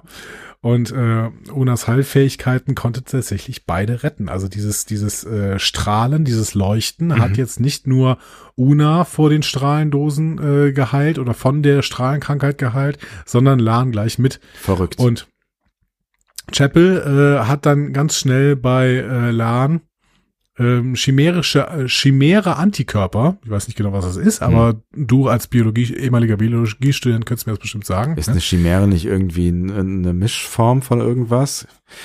Und ich habe drei Semester Biologie studiert. drei Semester. Aber okay, dann hast du trotzdem mehr Kompetenz als ich wir nehmen Mischform jetzt als Erklärung. So. Also, ähm, chimäre Antikörper ähm, hat äh, Chapel rausgezogen und ähm, hat damit ein Heilmittel synthetisiert, äh, bevor sie ähm, vergangen sind. Und ähm, tja, Fertig. Heilung ist da. danken Sie mir nicht, ich weiß, dass ich meinen Job gut mache, sagt Chapel. Ja, die ist schon ganz cool. Ähm, ich frage mich, ob Una niemals irgendwas, irgendeiner Krankheit ausgesetzt war oder so. Weil ich meine, immer, wenn die immer anfängt zu leuchten, wenn sich ihr Körper gegen irgendwas wehrt, Ja, könnte das auffallen, hätte man doch meinst schon du? mal Ne? gesehen. Ja. Oder? oder dreht sie sich dann immer kurz weg? Wirft einen Schal um, hat immer einen Schal in der Tasche. Ja, maybe. Also, oder die war einfach auf eine sehr, sehr wenigen Außenmissionen bis jetzt. Also äh, kann, natürlich, die meisten äh, Unfälle geschehen im Alltag, aber vielleicht nicht bei Sternflottenleuten. Ja, Weiß ich nicht. maybe. Und vielleicht gibt's ja auch gar nicht mehr so viele Krankheiten. Ne? Also weiß nicht, ob es auf, auf, auf einer Enterprise noch eine Grippewelle gibt oder so. Äh, Doch, ich glaube, Erkältung ist nicht heilbar. Sagen die das nicht sogar in dieser Folge, aber die sagen das irgendwann mal, Echt? äh, dass Erkältung noch immer nicht heilbar ist oder so. Das ist ja witzig. Okay. Oh nee, in irgend, irgendwann sagen die das mal. Das habe ich letztens noch irgendwo gelesen. Erkältung ist immer noch nicht heilbar. Da weiß ich nichts drüber, aber finde ich, finde ich ganz spannend, weil äh, das sind ja eigentlich, also nicht, dass gerade irgendwie äh, halb Deutschland flach liegt mit irgendeiner Erkältung, aber ähm, das ist ja nicht, eigentlich jetzt nicht so das, das Big Thing, ne? Da hätte ich jetzt gedacht, das ist so eine der ersten Dinge, die man, wenn man weiterentwickelt ist, äh, mal eben kurz, also wir haben ja jetzt schon, ah nee, wir haben eine Grippeimpfung, das ist was anderes, aber äh, eben, wir haben eine Grippeimpfung, aber dass man so gegen Erkältungssymptome, ja, keine Ahnung, aber ja, aber wie lang kennen wir schon Erkältungssymptome? Wie lang ist die Medizin schon unterwegs? Aber wir kriegen es ja auch nicht in den richtigen Griff, oder? Ja, ist richtig. Ich weiß auch nicht, ob es da äh, überhaupt so, so einen Antrieb gibt. Ne? Also auf der einen Seite ist es halt was, was die Bevölkerung jetzt nicht total ausnockt. Ne? Also es ist, mhm. ist lästig und dann hat man halt mal irgendwie zwei Wochen Schnupfen und äh, liegt mal drei Tage flach. Aber äh, meistens ist Erkältung ja nicht so, so dramatisch und ja. äh, man kann mit Erkältung ja immer noch Geld verdienen. Ne? Also die ganzen Nasenspray-Hersteller oder so. Ne? Meinst du, meinst du, das ist äh, so ein ja. Marktding, dass der Markt einfach kein Interesse daran hat, das auszulöschen? Ja, es ist, ist ja häufig so. Also es ist ja jetzt auch so mit diesen ganzen hier Fiebersäften und so ein Krams. Ne? Also die äh, Generika, mit denen sich kein Geld mehr verdienen lässt, ähm, die, die sind ja Mangelware, weil sich kein Geld mehr mit denen verdienen lässt. So. Ja, aber in Deutschland kannst du ja zumindest immer noch äh, homöopathisches Zeug verkaufen. Toll. Ja. Wird sogar unterstützt von der Krankenkasse. Ja, ich weiß. Ja, ich meine, äh, äh, homöopathisches Zeug ist ja zum Teil auch einfach nichts anderes als äh, äh, ne, ne, ne Pille mit einem Wirkstoff. Also ein Tee mit einem Wirkstoff ist auch ein Wirkstoff, so. Ja, aber das homöopathische Zeug, das ist ja kein Wirkstoff mehr, der ist ja rausgeklopft. Ja, homöopathisches ist was anderes als Globuli. Also bitte, bitte nicht, nicht in einen Topf werfen. Globuli ist Bullshit, weil es ist Zucker äh, mit potenziertem Schwachsinn. Und äh, wenn du jetzt halt irgendwie, weiß ich nicht, eine Ringelblumensalbe hast oder so, wo ein Wirkstoff drin ist, der, der das ist ja nicht homöopathisch, das ist ja, das ist ja äh, Naturmedizin oder klassische chinesische Medizin oder sowas. Was, was ist, was ist denn genau äh, die Definition von Homöopathie? Hat das, hat das nur was mit potenziertem Kram zu tun? Ich äh, meine schon. Ja, du hast recht, oder? Warte mal. Lalalala, lalalala. Pseudo eine wissenschaftliche Behandlungsmethode aus dem Bereich der äh, Alternativmedizin. Eine wissenschaftliche Begründung oder Nachweis für pharmakologische Wirksamkeit homöopathischer Arzneien existiert nicht. Ja, so homöopathische, also Potenzierung ist das Ding. Ja, okay, es ist tatsächlich okay. Dann nehme ich alles zurück und behaupte das Gegenteil. Äh, ja. Also äh, und bin angewidert was, was von deinem Kommentar. Was ich, was ich, auf gar keinen Fall diskreditieren möchte, ist äh, äh, klassische chinesische Medizin oder oder ähm, ja auch Natur. Da, genau, also das ist das, worauf ich hinaus wollte. Also wenn du halt irgendwie den Extrakt einer Pflanze, wie auch immer, benutzt, wo ja, halt ein klar, Wirkstoff Camillo drin ist, sowas, super, ist halt ein ne? Wirkstoff ja. drin, so ne, der halt irgendwie wirkt. Nur wenn du halt einen Wirkstoff so lange verdünnst, äh, bis davon nichts übrig ist und dann das auf Zucker träufelst, dann äh, kann man da auch mit Kekse backen. Ich habe jetzt, ich habe jetzt gelesen, äh, war so ein Kommentar auf Mastodon. Ein Milliliter ähm, Apfelsaft in diesem ähm, Becken, das da gerade in Berlin explodiert ist, das wäre D9. ja, ja, das ist. Ich empfehle an dieser Stelle tatsächlich, weil äh, ich habe gerade Kekse backen gesagt, eine Netzbastelausgabe, die wir ähm, in dieser Woche wiederholt haben. Ähm, ist eine Rubrik in, dieser, in dieser Sonntagssause, die ich da auf Nova mache. Mhm. Äh, gibt's aber auch als äh, Podcast einzeln. Netzbasteln äh, heißt das Ding. Ist eine Ausgabe von 2019 und da habe ich zusammen mit dem äh, Netzbastler äh, Moritz Metz ähm, äh, Weihnachtskekse mit Globuli Topping gebacken. Ich finde das total super. Das hat ja, äh, ähm, also Böhmermann hat ja auch mal eine tolle äh, Sendung darüber gemacht und ähm, ähm, MyThinkX äh, hatte ja auch äh, so irgendwie so einen Eistee hergestellt ja. aus, äh, aus Globally. Der dann durften auch verkauft wurde kurzfristig, aber dann irgendwie dann doch nicht, ne? Nee, genau, also sie durften es im Endeffekt nicht, weil es ja auch eine öffentlich-rechtliche Sendung ist und der äh, Producer ihnen auch gesagt hat, ihr dürft nicht so viel Globally kaufen, das ist viel zu teuer. Geil. Und die Abfallprodukte durften sie nicht abkaufen, diesen Firmen oder sowas, äh, irgendwie so. Aber ihr könnt die Sendung nochmal angucken, es ist wirklich großartig. Ja. Äh, findet sich noch in der Mediathek, ist glaube ich drei, drei, vier Monate alt oder so. Ja. Und äh, ne, wenn ihr jetzt zu denen gehört, die das gerne ab und zu mal benutzen, so ähm, fair enough, äh, nichts gegen den Placebo-Effekt, der ist mächtig. Also äh, wenn euch, wenn ihr das Gefühl habt, dass das gut tut, so be it, aber bitte versucht nicht irgendwie, weiß ich nicht, was Ernsthaftes damit zu heilen. Ja, ja genau. Und äh, also ich habe auch kein Problem damit. Jeder darf darf, jeder darf äh, Zuckerwasser äh, in sich aufnehmen und daran glauben. Das äh, hat wirklich gute, also Placebo-Effekt ist ja wirklich nachgewiesen, ist Ja. super. Ähm, es sollte halt nicht unterstützt werden von irgendwelchen äh, Krankenkassen. Also die Finanzströme sollten einfach nicht in diese Richtung gehen. Das ist einfach Ja. Bullshit. Und es wird ein Riesengeld gemacht mit diesem Quatsch. Ja, ja, genau. Ähm, so. Wo waren wir denn eigentlich? Wir waren auf jeden Fall auf der Krankenstation, aber äh, wir waren bei Chapel, die das, ach so, Chimäre, äh, also auf jeden Fall gibt's jetzt ein, gibt's jetzt halt einen äh, Impfstoff oder ein Heilungsmittel. Genau, quasi. genau, genau. Und im Manga sagt dann Una noch, dass sie alle ihr, äh, dass äh, alle ihr jetzt ihr Leben verdanken. Ne? Aber Una sieht für einen Moment relativ grimmig aus, Ja. weil es gibt ja noch so ein paar Sachen, um die sie sich kümmern muss. ne? äh, Hm, ja. erstens um Laan. Die sitzt nämlich jetzt allein im Aufenthaltsraum und isst Erdbeeren. Ähm, und Una sagt, äh, ja, du hast schon einen höllischen Schlag. Und das war ehrlich gesagt wahrscheinlich nicht als Kompliment gemeint. Mhm. Und ähm, Lan fragt ja, was ist denn die Strafe dafür, einen Vorgesetzten zu schlagen? Und Una sagt, ich kann mich nicht erinnern. So, und dann, dann beginnt eine Kette von äh, äh, unkonsequentem Verhalten an dieser Stelle. Ja, absolut. Also natürlich hätte Lan irgendwie zur Rechenschaft gezogen werden müssen. Mhm. So. Ähm, ich kann aber irgendwie auch verstehen, dass sie es hier nicht wird. Ja. So. Ja, ja. Wobei sie halt schon klar sagt, ja, da ist ein, sicherlich ein Tick Krankheit gewesen, aber ich habe auch einfach so einen krassen Hass auf Augments. So. Wegen ihrem gesamt, wegen ihrer gesamten Mobbing-Geschichte als Nachkommen von Khan. Ja.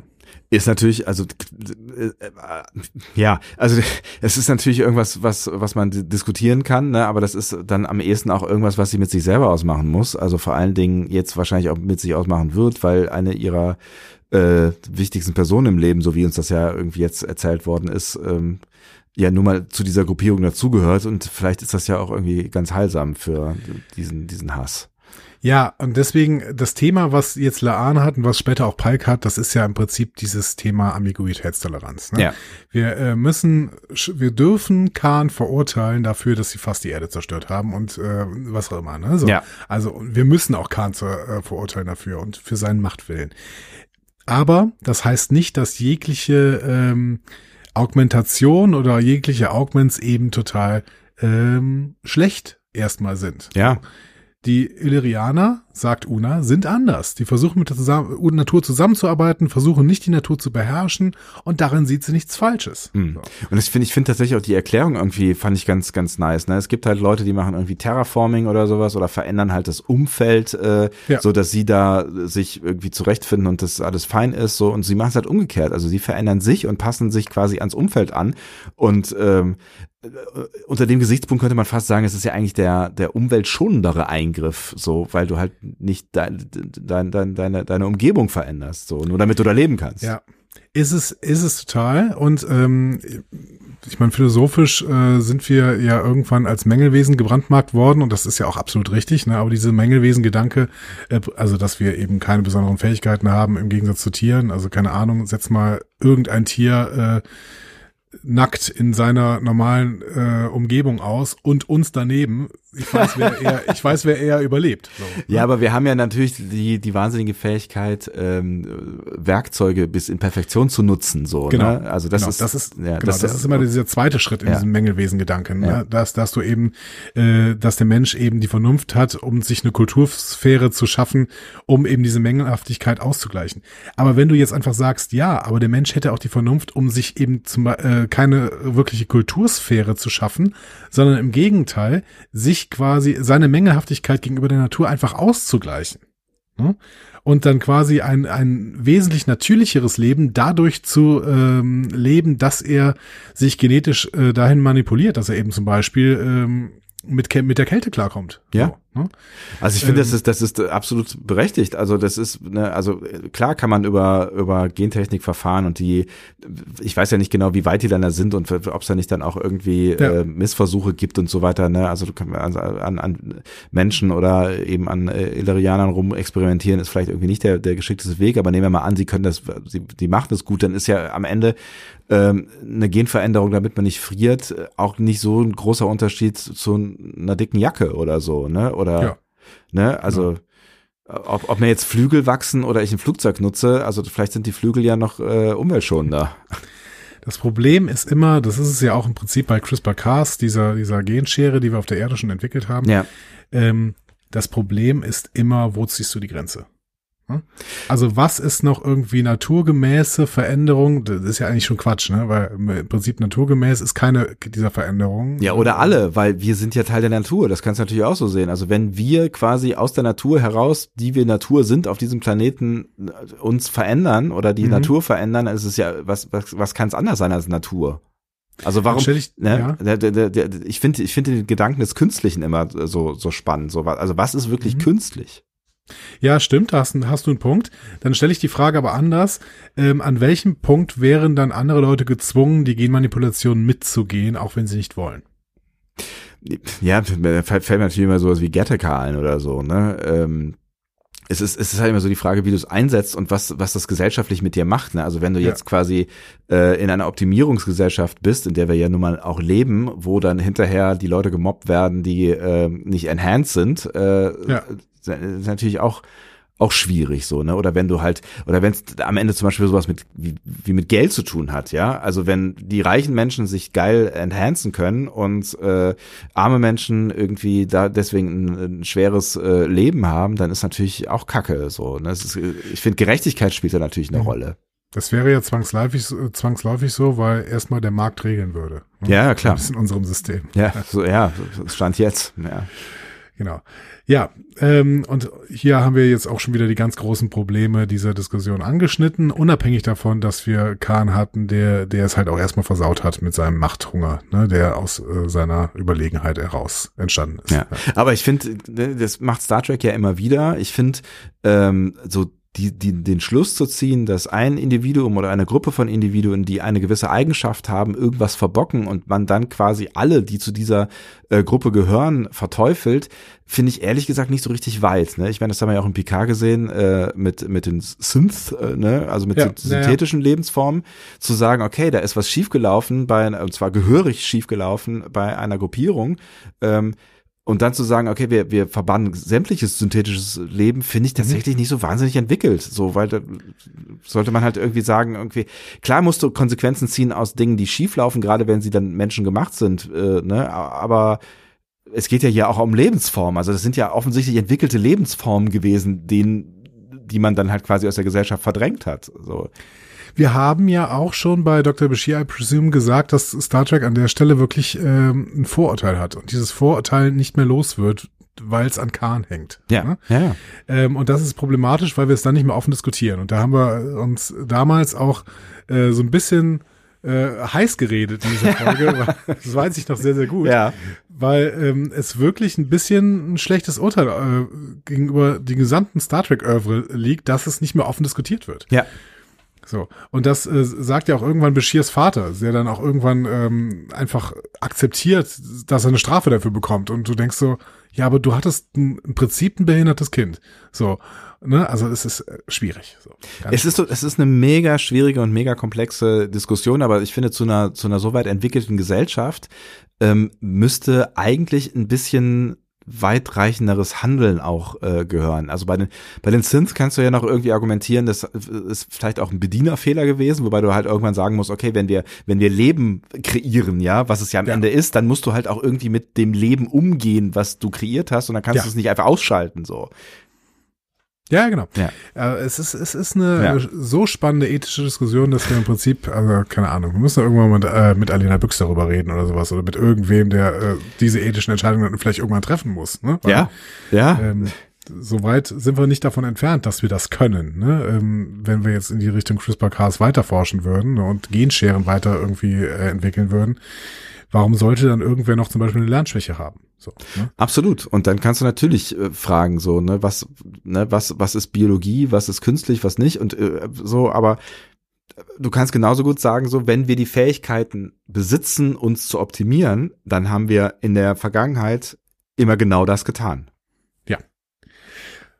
Und um nochmal zur Folge zurückzukommen, im Prinzip ähm, wirft Una so ein bisschen subtil der Sternenflotte genau diese ähm, Vorprägung, diese Vorurteile wirft sie ihr vor, weil Una sagt, ich sehe nichts Falsches darin, ähm, wie die Illyrianer das gemacht haben. Und Lan sagt, ja, warum hast du es dann verheimlicht? Besonders von mir. Hm. Und Una sagt, ja gut, weil das, was ich am meisten wollte in meinem gesamten Leben, war zur Sternenflotte zu gehen. Und das heißt, ich muss das verstecken.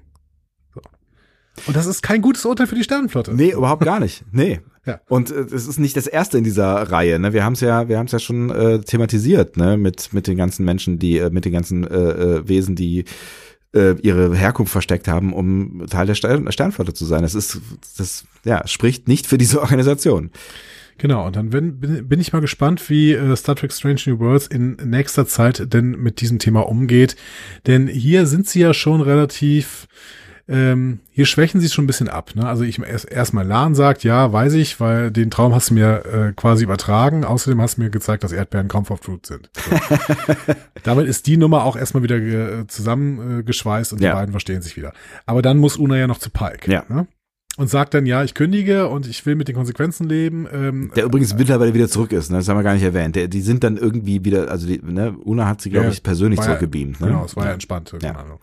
Ähm, sie würde gerne in der Sternflotte bleiben, aber sie kündigt, weil sie mit den Konsequenzen leben möchte. Und Pike sagt, äh, nö, du kündigst nicht. Mhm. Und wenn ich dann mitverfolgt werde, freue ich mich auf die Diskussion. Ne? So. Ähm, als Dr. Bashir äh, entlarvt wird, darf er ja auch in der Sternflotte bleiben. Ja. Ähm, und sein Vater ähm, muss sich bereit erklären, zwei Jahre in der Strafkolonie zu verbringen. So. Mhm. Ähm, was auch schwierig, aber gut. Ja. Ähm, kriegt jetzt Pike eine Strafe? Es ist halt die Frage, wie man da jetzt in Zukunft mit umgeht. Ne? Ich, du kannst natürlich auch sagen, okay, wer hat es schon groß mitbekommen? Äh, ne? Hier die Leute auf der Krankenstation, aber da hat auch, irgendein, weiß ich nicht, 80 Prozent äh, hat äh, war sediert. Ne? Es, ne? Er sagt ja auch hinterher noch äh, irgendwas über über äh, den Missionsverlauf so. Ne? Es, ich könnte mir auch vorstellen, dass sie es vielleicht versuchen totzuschweigen. Das habe ich nicht so verstanden. Also ich habe schon verstanden, dass sie damit offen umgehen wollen, äh, weil Pike ja auch sagt, ich freue mich auf die Diskussion und dann nochmal äh, sagt, warum er das über, warum er das äh, machen möchte. Er sagt, er ist davon überzeugt, dass Illyrianer radikal missverstanden worden sind und Mhm. zwar äh, die ganze Zeit. Und Una ist die beste First Officer in Starfleet. Ähm, Das ist ja ist ja offensichtlich auch ne, Common Knowledge quasi. Ne? Ja, genau. Also dem, äh, dementsprechend, ich glaube schon, dass das äh, thematisiert wird. Die Frage ist jetzt natürlich, was das, ob das nochmal in der Serie thematisiert wird, Ja. denn äh, wir haben hier halt episodisches Erzählen. ne? Also auch mal gucken. Ja, und das ist ja hinterher auch irgendwie kein Thema mehr. Ne? Also Erstmal, erstmal nicht, Ja. aber gucken wir mal. Ne? Ähm, übrigens, äh, zeitgenössische Kunst auf dem Schreibtisch von Pike an dieser Stelle. ne? Ach, was? Also da steht, da steht so ein alter Navigationssextant. Da steht aber auch eine Bronzestatue von einem Künstler namens Frederick Remington, frühes äh, 20. Jahrhundert. Äh, die heißt Trooper of the Plains. guck mal eine an, wo du drauf äh, wieder geachtet hast. Ich war da so so völlig im im Plot. Ja, ich gucke mir die Szene halt noch ein paar Mal an. Naja. Und das stand dann in der Sekundärliteratur. Ähm, weiß übrigens nicht mehr genau wo, sonst würde ich sagen, wahrscheinlich Track-Movie oder sowas, weiß ich nicht genau. Ähm, so, Una hat noch einen dritten, zu dem sie hingehen muss, nämlich äh, äh, Dr. Benga. Ja. Ne? Ähm, aber da muss sie jetzt ehrlicherweise nicht wegen sich hin, sondern weil sie ihn mal auf diese Nummer mit diesem medizinischen Transporter ähm, ansprechen muss. Ne? Also sie sagt so, hör mal, der hatte, der Hämmer hatte da irgendwas gefunden ähm, und du hattest eigentlich keine Erlaubnis, den medizinischen Transporter aufzurüsten, während das Schiff im Raumdock war. Also was ist hier los? Ja. Ne? So. Ähm, Ona wird sogar deutlich, sie sagt, ich hab's gecheckt, ähm, du musst irgendwas bewahren, selbst wenn das bedeutet, alle zu töten auf dem Schiff. Was eine krasse Aussage ist, ne? Genau. Und Banger sagt, nee, das war jetzt nicht meine Absicht. Ne? Also ehrlicherweise, er hat halt Strom abgezogen und den Strom hätte die äh, hätte die Enterprise gebraucht. Ja. Ähm, aber er sagt, das war nicht meine Absicht. Ähm, das war ein Unfall. Und ähm, er betont auch irgendwie, ja, ich hätte das jetzt auch tatsächlich, also wenn es wirklich um Leben und Tod gegangen wäre, dann hätte ich das auch abgeschaltet. Ähm, aber Una sagt, ja, worum geht's denn hier alle? Ja. Worum geht's denn hier? Ne? Also was ist da drin im Musterpuffer des Transporters? Und Benger sagt nicht was, wer. Hm. Er hatte nämlich seine Tochter darin gespeichert. Sie hatte einen fortschreitenden äh, Fall einer Krankheit namens Zyknochämie. Mhm. Äh, die hätte ihr nur noch zwölf Wochen geschenkt. Ähm, also hat er sie in den Transporterpuffer der Enterprise gehalten, damit sie in Stasis bleibt.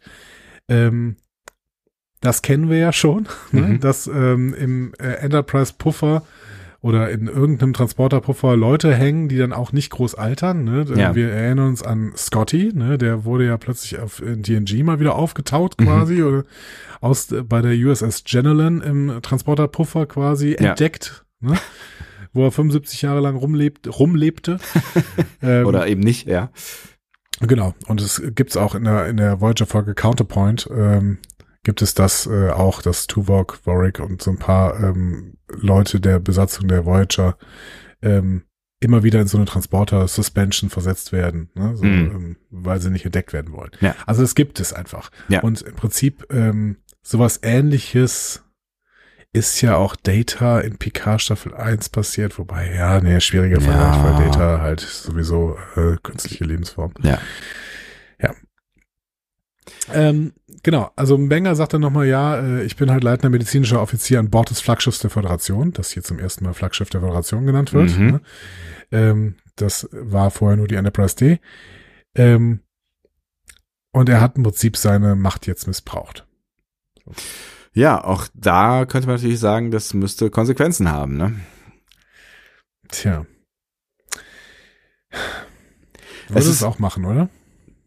Ja, klar, keine, also keine Ahnung, keine Frage. Ich bin der, bin der Erste, der es versteht. Natürlich ist es eine herzzerreißende Szene dann ja auch hinterher, ne? Und das ist ein wahnsinnig, wahnsinnig krasser Gedanke, äh, ne? dass du, dass du auch vor allen Dingen dann als Arzt, ne, auf dem Flaggschiff der Enterprise, das heißt, du, du, du musst ja auch irgendwie was können. Also du bist offensichtlich sehr fähig auf deinem Gebiet, aber du kannst deiner Tochter nicht helfen, so, ja.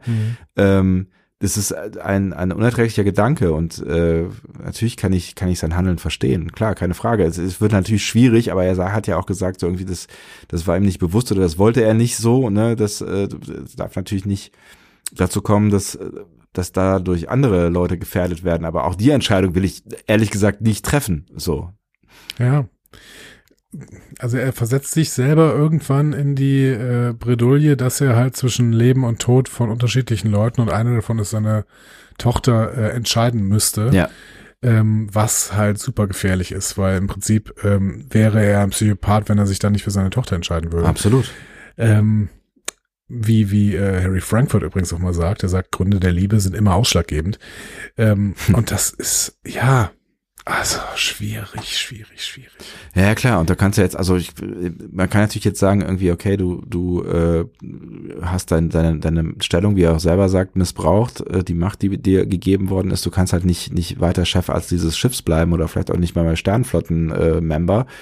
ähm, aber menschlich kann man das natürlich verstehen, aber was machst du denn dann? Also ich meine, du kannst ja, also wenn diese Folge irgendwie anders ausgegangen wäre, äh, Ja. was sagst du denn dann? Du wirst fristlos entlassen und wir löschen jetzt deine Tochter aus dem Puffer? Also, Ja, also pff, Katastrophe. Kata Also, totale Katastrophe. ja, aber auf der anderen Seite, was hätte er denn machen sollen? Natürlich musste er das machen. Ja, Der der ist auf dem, und auch hier wieder die Perspektive, der ist auf dem Flaggschiff der Enterprise, äh, der, der ist auf dem Flaggschiff der Föderation. Der weiß, dass das ein Schiff ist, und das sagt er ja auch, ein Schiff, das Lichtjahre äh, reisen kann innerhalb weniger Stunden. So. Und natürlich hat er dann die berechtigte Hoffnung, dass es irgendwo da draußen irgendeinen Planeten gibt, der äh, damit klarkommt. ja, So. der helfen kann. Ja, Ja, und ich meine, das steht jetzt Una neben ihm. Ne? Im Endeffekt, wenn es da irgendein Virus gäbe oder sowas, der diese Zygnochemie auslösen würde, dann würde ich jetzt sagen, okay, stell doch Una mal neben äh, Rukia, also seine Ja. Tochter, gib ihr diesen Virus, die, der diese äh, Z- Zygnochemie auslöst Ja. und sofort ist Rukia mitgeheilt. Ja. Ne? Das heißt, eine mögliche, also gibt es jetzt kein Virus oder sowas, ne? Keine Ahnung. ja, Aber ein mögliches äh, Szenario hat er jetzt quasi ja sofort vor sich Ja. stehen. So. Und dementsprechend natürlich ist seine Hoffnung berechtigt, dass er da irgendwas findet. ja, total, ja. Und Frage halt auch trotzdem, selbst, selbst, selbst, selbst, selbst wenn nicht, ist es trotzdem nachvollziehbar, dass du das, dass du Ja. genau das tust, ne? Aber ich meine, es ist, es, es bleibt eine schreckliche Situation. Stell dir mal vor, du bist dann irgendwann, weiß ich nicht, 105 und weißt irgendwie, dein, dein, dein Wirken geht zu Ende und ähm, da ist immer noch deine Tochter im, im Musterpuffer. Also es ist, es ist einfach eine un, unmögliche Situation. Du, du hast eine ethische Fragestellung, die dich äh, fragen muss, müsstest du nicht eigentlich jeden tödlich kranken Menschen dann sofort in den Transporterpuffer packen? ja. Ne? Ja, k- ich meine, klar, also wenn, wenn du, es ist ja auch mega ungerecht, ne? Ähm, Ja. Ich, totales Privileg hier an der Stelle. Ja. Absolut. Ne? Und ähm, äh, ich habe ich hab in einem der, der letzten Adventskalender-Türchen über Philadelphia gesprochen, äh, nicht den Käse, sondern den Film. Ähm, mit mit Tom Hanks, wo es ja, wo, wo, wo er jemand spielt, der AIDS hat, äh, so ne, wo, wo du irgendwie sagst, das ist mega ungerecht, ne? Also wie viele Menschen sind an dieser Krankheit gestorben, so ne? Wenn die 20 Jahre später gelebt hätten oder sich angesteckt hätten, dann äh, wäre das halt eine ganz andere Nummer geworden. So, ne? Ja, die schwarze Pest, ne? die kannst du ja mittlerweile, glaube ich, äh, sogar heilen. Ja. Ne? Oder, ja, ja, genau. Extrem gut behandeln. So, ne? ja. Und da gibt's ja, ne, und äh, ich könnte mir schon auch vorstellen, also ich meine, bei vielen Krebsarten äh, hat man jetzt schon deutlich bessere äh, Heilungschancen und Überlebenschancen, ja. als das vor 50 Jahren noch der Fall gewesen ist. Und so wird's ja immer weitergehen. So, und das ist ja immer ungerecht. Also ne, medizinischer Fortschritt ist sehr ungerecht äh, gemessen an, an den Leuten, die früher irgendwann mal ähm, ja an einer Krankheit, die jetzt heilbar ist, gestorben sind. Ja. Also kannst du ja immer sagen, okay, äh, egal welche Krankheit, wir, wir frieren euch alle ein, weil die Chance ist relativ hoch, dass wir in 50 oder 100 oder 150 Jahren da anders mit umgehen können. Ne? Ja. Ah, also ein ethisches Dilemma äh, nach dem anderen. Du hast eben schon gesagt, diese ja. Folge äh, ist 45 Minuten lang und ja. wirkt extrem, extrem vollgepackt. Also vielleicht hätte man sogar äh, dieses Thema noch auf eine weitere Folge irgendwie äh, raus also es hängt irgendwie so ein bisschen Appendix-mäßig hier hinten an dieser Folge. Ja, man rechnet wirklich nicht mehr damit. Ne? Das ist so ja. irgendwie echt so ein Ding, was nochmal irgendwie um die Ecke kommt, wo du irgendwie denkst, okay, ja, also äh, ja, dass das jetzt noch kommt, ich habe auch nicht so richtig damit gerechnet. Aber ich, ja. ich habe das Gefühl, dass wir diesen Plot jetzt auch nicht zum letzten Mal gesehen haben. Nein, natürlich ja. nicht. So, ähm, also erstmal bringen wir es mir hier kurz zu Ende. Ja. Ne? Also ein Banger sagt dann, okay, ähm, ich werde dann wohl äh, jetzt zurückkehren, aber darf ich mich vielleicht noch von meiner Tochter verabschieden? Und Ona sagt, ähm, nee, aber es, wir werden jetzt eine dezidierte Energiequelle vom Robkern aus zu dir leiten, ähm, um klarzumachen, dieses Problem der Überladung und sowas, das wird nicht erneut auftreten. Ähm, und ich freue mich drauf, Rukia irgendwann zu treffen. So, ne? Also die arbeiten schon alle, das ist schon alles irgendwie, ich weiß nicht, müsste man nicht irgendwann mal ein Compliance-Verfahren ähm, da bemühen irgendwie für, für diese Mauschelei, die da. Also ich meine, es ist natürlich es ethisch ist absolut verantwortlich. Absolut, also, also auch ja. menschlich, das ist, ne, das ja. ist alles sehr nachvollziehbar und unterm Strich, wenn man sehr ehrlich, also wenn man es ehrlich betrachtet, ne, ähm, sind das alles die richtigen Entscheidungen. Also von Lahn angefangen sind das alles die richtigen die Entscheidungen. Entscheidungen. Genau. Ja, ja klar, aber ich meine, äh, gefährden Sie denn das ähm, also es, es, es, es geht ja darum, also wenn, wenn du halt irgendwie Konsequenzen aus irgendeiner einer, einem Fehlverhalten äh, ziehen willst, dann geht's ja auch darum, ob das, das Grundsystem gefährdet wird, quasi. Ne? Also Menschen müssen sich an Regeln oder Wesen müssen sich an Regeln ja. halten, damit das Grundsystem, das diesen, diesen, diesen Regelkosmos darstellt, irgendwie funktioniert. So. Aber es ist so die Frage, ähm, ändert das was an dem Regelgeflecht, wenn Una zurückgetreten wäre, wenn äh, ne, Mbenga äh, auch zurückgetreten wäre, wenn, wenn seine Tochter gelöscht werden, also ändert das irgendwas da an, an, an, dem, an dem Geflecht, in dem die sind? Und ehrlich gesagt, äh, würde ich sagen, nee. Also wenn, ja. wenn vielleicht eher zu, also bei in Unas Fall vielleicht eher zum Guten. Jein. Also natürlich, ich bin menschlich vollkommen auf deiner Seite bei ja. allen Punkten, aber wir haben hier äh, drei Vergehen in dieser Folge, die nicht geahndet werden. Nämlich erstens Gewalt gegen den Vorgesetzten, zweitens ähm, Lug und Betrug, um an einen Posten zu kommen, den man jetzt hat. Und drittens ähm, tatsächlich Gefährdung ähm, des der gesamten äh, Stromversorgung des Schiffes. Ähm, und alles natürlich aus nachvollziehbaren Gründen. Aber du, das wird hier alles nicht geahndet. Und dann kann doch jemand, der vielleicht keine so äh, hehren Ziele hat, kann doch einfach sagen, ja, aber ich meine, das waren jetzt Präzedenzfälle. Im Endeffekt darf ich das doch noch auch machen. Aber das, also ich finde, ein Rechtssystem ähm, funktioniert nur dann, wenn es sich Einzelfälle anschaut. Und ich glaube, ähm, so mhm. funktioniert das, also zumindest das deutsche Rechtssystem ja auch ein Stück weit. Und ähm, ich glaube, niemand hätte, äh, hätte da jetzt irgendwie weiß ich, wenn, wenn, wenn diese Fälle vor Gericht gekommen wären, dann ähm, hätten, hätten die Beteiligten vielleicht irgendeine Art Verwarnung bekommen oder ja. so, ne? Aber ich glaube, niemand wäre von den dreien ähm, aufgrund der Situation, in der sie sich befinden, wirklich zu harten Strafen äh, verurteilt worden. Und äh, wenn er jetzt jemand das ausnutzt und sagt, okay, dann äh, betreibe ich ein Spielcasino und äh, mache Geld damit und zapfe davon dafür deswegen Strom ab, weil offensichtlich geht das ja mal eben so. Ähm, dann ist es aber ein anderer Fall und dann ist es ein, dann ist es auch ein anderer Vorsatz so. Also ich finde, man muss da ja. auch auf Augenhöhe entscheiden. Ich nochmal, ich äh, gebe dir menschlich natürlich sowieso recht und äh, deiner Argumentation folge ich tatsächlich auch bei Laan, die äh, ein Stück weit äh, unter Drogen oder unter Krankheit stand, ne? Und bei äh, Una, die im Prinzip dadurch, dass sie da betrogen hat, auch niemanden gefährdet hat, außer dass sie halt ein paar Leute ähm, abgehangen hat, die nicht mit diesen Mitteln ausgestattet war. Ja, so, ne? ja, ja, klar. Aber ähm, bei Mbenga, der hat ja wirklich Probleme verursacht. Der hat wirklich äh, technische Probleme verursacht, die eventuell auch ähm, wirklich das gesamte Schiff hätten gefährden können. So nachvollziehbar wie das alles ist, so ja, so seltsam ist es, dass es völlig ungeahndet bleibt. Ne, es bleibt ja nicht völlig ungeahndet. Also er hat, er hat ja also selber schmerzt genau damit. Ne? Also es ist ihm bewusst, dass das Scheiße war. So erstens, mhm. ja. Zweitens hat Una ja auch gleich die Lösung parat so und sagt irgendwie, wir sind uns hier alle einig, dass das nicht nochmal passieren darf, mein Freund. So ne und ähm, ich glaube, er ist da auch der Erste, der sagt, okay, das, das war richtig beschissen. Ich weiß natürlich nicht, wie, wie äh, er aus diesem äh, ethischen Dilemma rausgekommen wäre in einer zweiten Situation, wenn sich nichts geändert hat. Aber es gibt ja einen Ausweg, so. Ne? Ja. Das heißt, der Fall ist ja gelöst. Ne? Also es, ja. Wenger ist nicht scharf darauf, nochmal in diese Situation zu kommen. Una hat dafür gesorgt, dass diese Situation erst gar nicht mehr entsteht. So, also, ne? Ich bin auf jeden Fall gespannt, was ihr alle zu diesem extrem komplizierten Fall äh, zu sagen habt. Wir werden ja, denke ich, diese Mbenga Rukia äh, Storyline noch weiter verfolgen. Jetzt gerade in dieser Folge sehen wir nur noch, wie er tatsächlich mal den Sichtschutz aufmacht und Rukia aus dem Puffer holt und ihr eine Geschichte vorliest. Ähm, zu der Geschichte müssen wir gleich übrigens noch kommen. Okay. ähm, da bin ich gespannt, was da noch mit passiert. Gut, aber ähm, bringen wir kurz noch mal die Story zu Ende. Una macht noch einen Logbucheintrag. Ja. Äh, Eintrag sagt, dass Menschen Dinge zu verbergen hatten, ähm, sich aber dann meist selbst preisgeben. Äh, Benga hatte gezeigt, was er verbargt. Una hatte Pike gegenüber ähm, gezeigt, was sie verborgen hat. Ähm, und sie sagt dann, sie kann nicht anders, als sich zu fragen, wenn sie nicht geholfen hätte, die Crew zu retten, hätte er Pike dasselbe gefühlt? Wäre sie dann noch eine von den Guten gewesen? Mhm. Und stellt dann die Frage, wann reicht es, nur ein Illyrianer zu sein? Ja, eine wichtige und richtige Frage. Ja.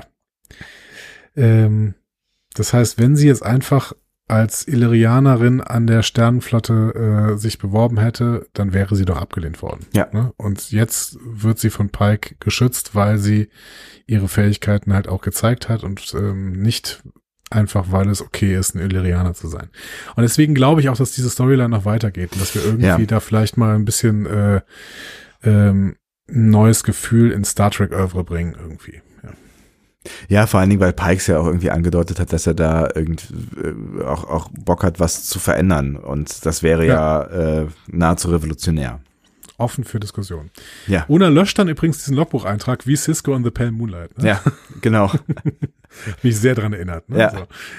Ähm, ja, und im Banger liest dann weiter aus der Geschichte vor. Wenn König Ridley nach dem ähm, Merkurstein suchen und äh, ihn für sich gewinnen würde, wäre sein Sieg über Königin Neve gesichert. Man sagt, dass der Merkurstein in die richtigen Hände der Macht hat, das Land vom Bösen zu säubern und Wohlstand zu bringen. Aber wenn er in die falschen Hände geraten würde, würde die Macht des Merkursteins ein schreckliches, langanhaltendes, dunkles Zeitalter über das Land bringen.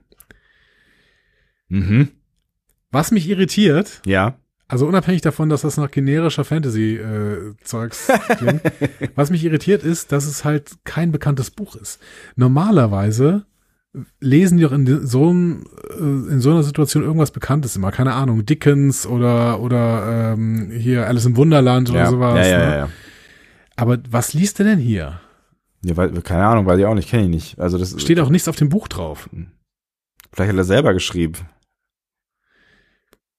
Also ich glaube, da kommt noch was. Also ich glaube, diese, Meinst diese ja, ich glaube, diese Fantasy-Geschichte, weil es ist, finde ich, total auffällig, dass sie hier nicht die Chance nutzen, dass irgendwie ein Motiv eines Buches damit aufzunehmen, sowas. Das ist ja dann auch mal gerne das Spiel. Ne? Du nimmst Ja, irgendwie ja, ja. ein Buch, das irgendwie dieselbe Message hat, die du auch äh, aussagen möchtest.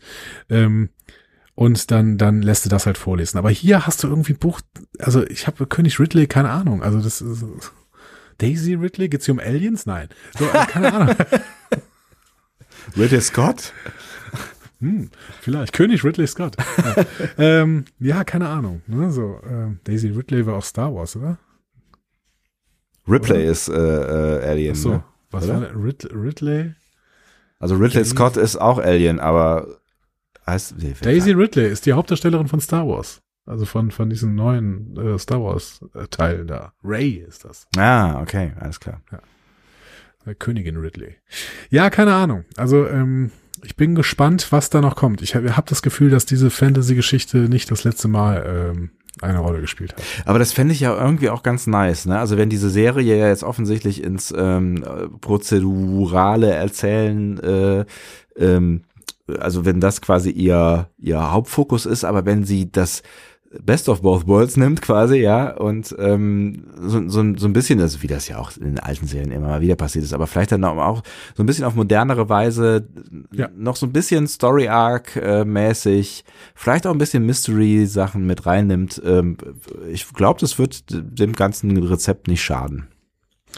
Ja, genau. Also das haben wir aber auch bei Discovery in, gerade in Staffel drei und vier. Da gab es ja durchaus auch mal Episoden, die so ein Einzelthema hatten Ja. irgendwie, die aber sich dann trotzdem in eine große Handlung einbetteten. Hier ist es dann wieder ein bisschen anders. Ne? Wir haben eine große Handlung, die irgendwie in an Einzelthemen festgemacht wird, so ein Stück weit. Ja, Ähm, und das ist so ein bisschen mehr DS9-Style. Ne? Aber ja, ähm, ja, genau.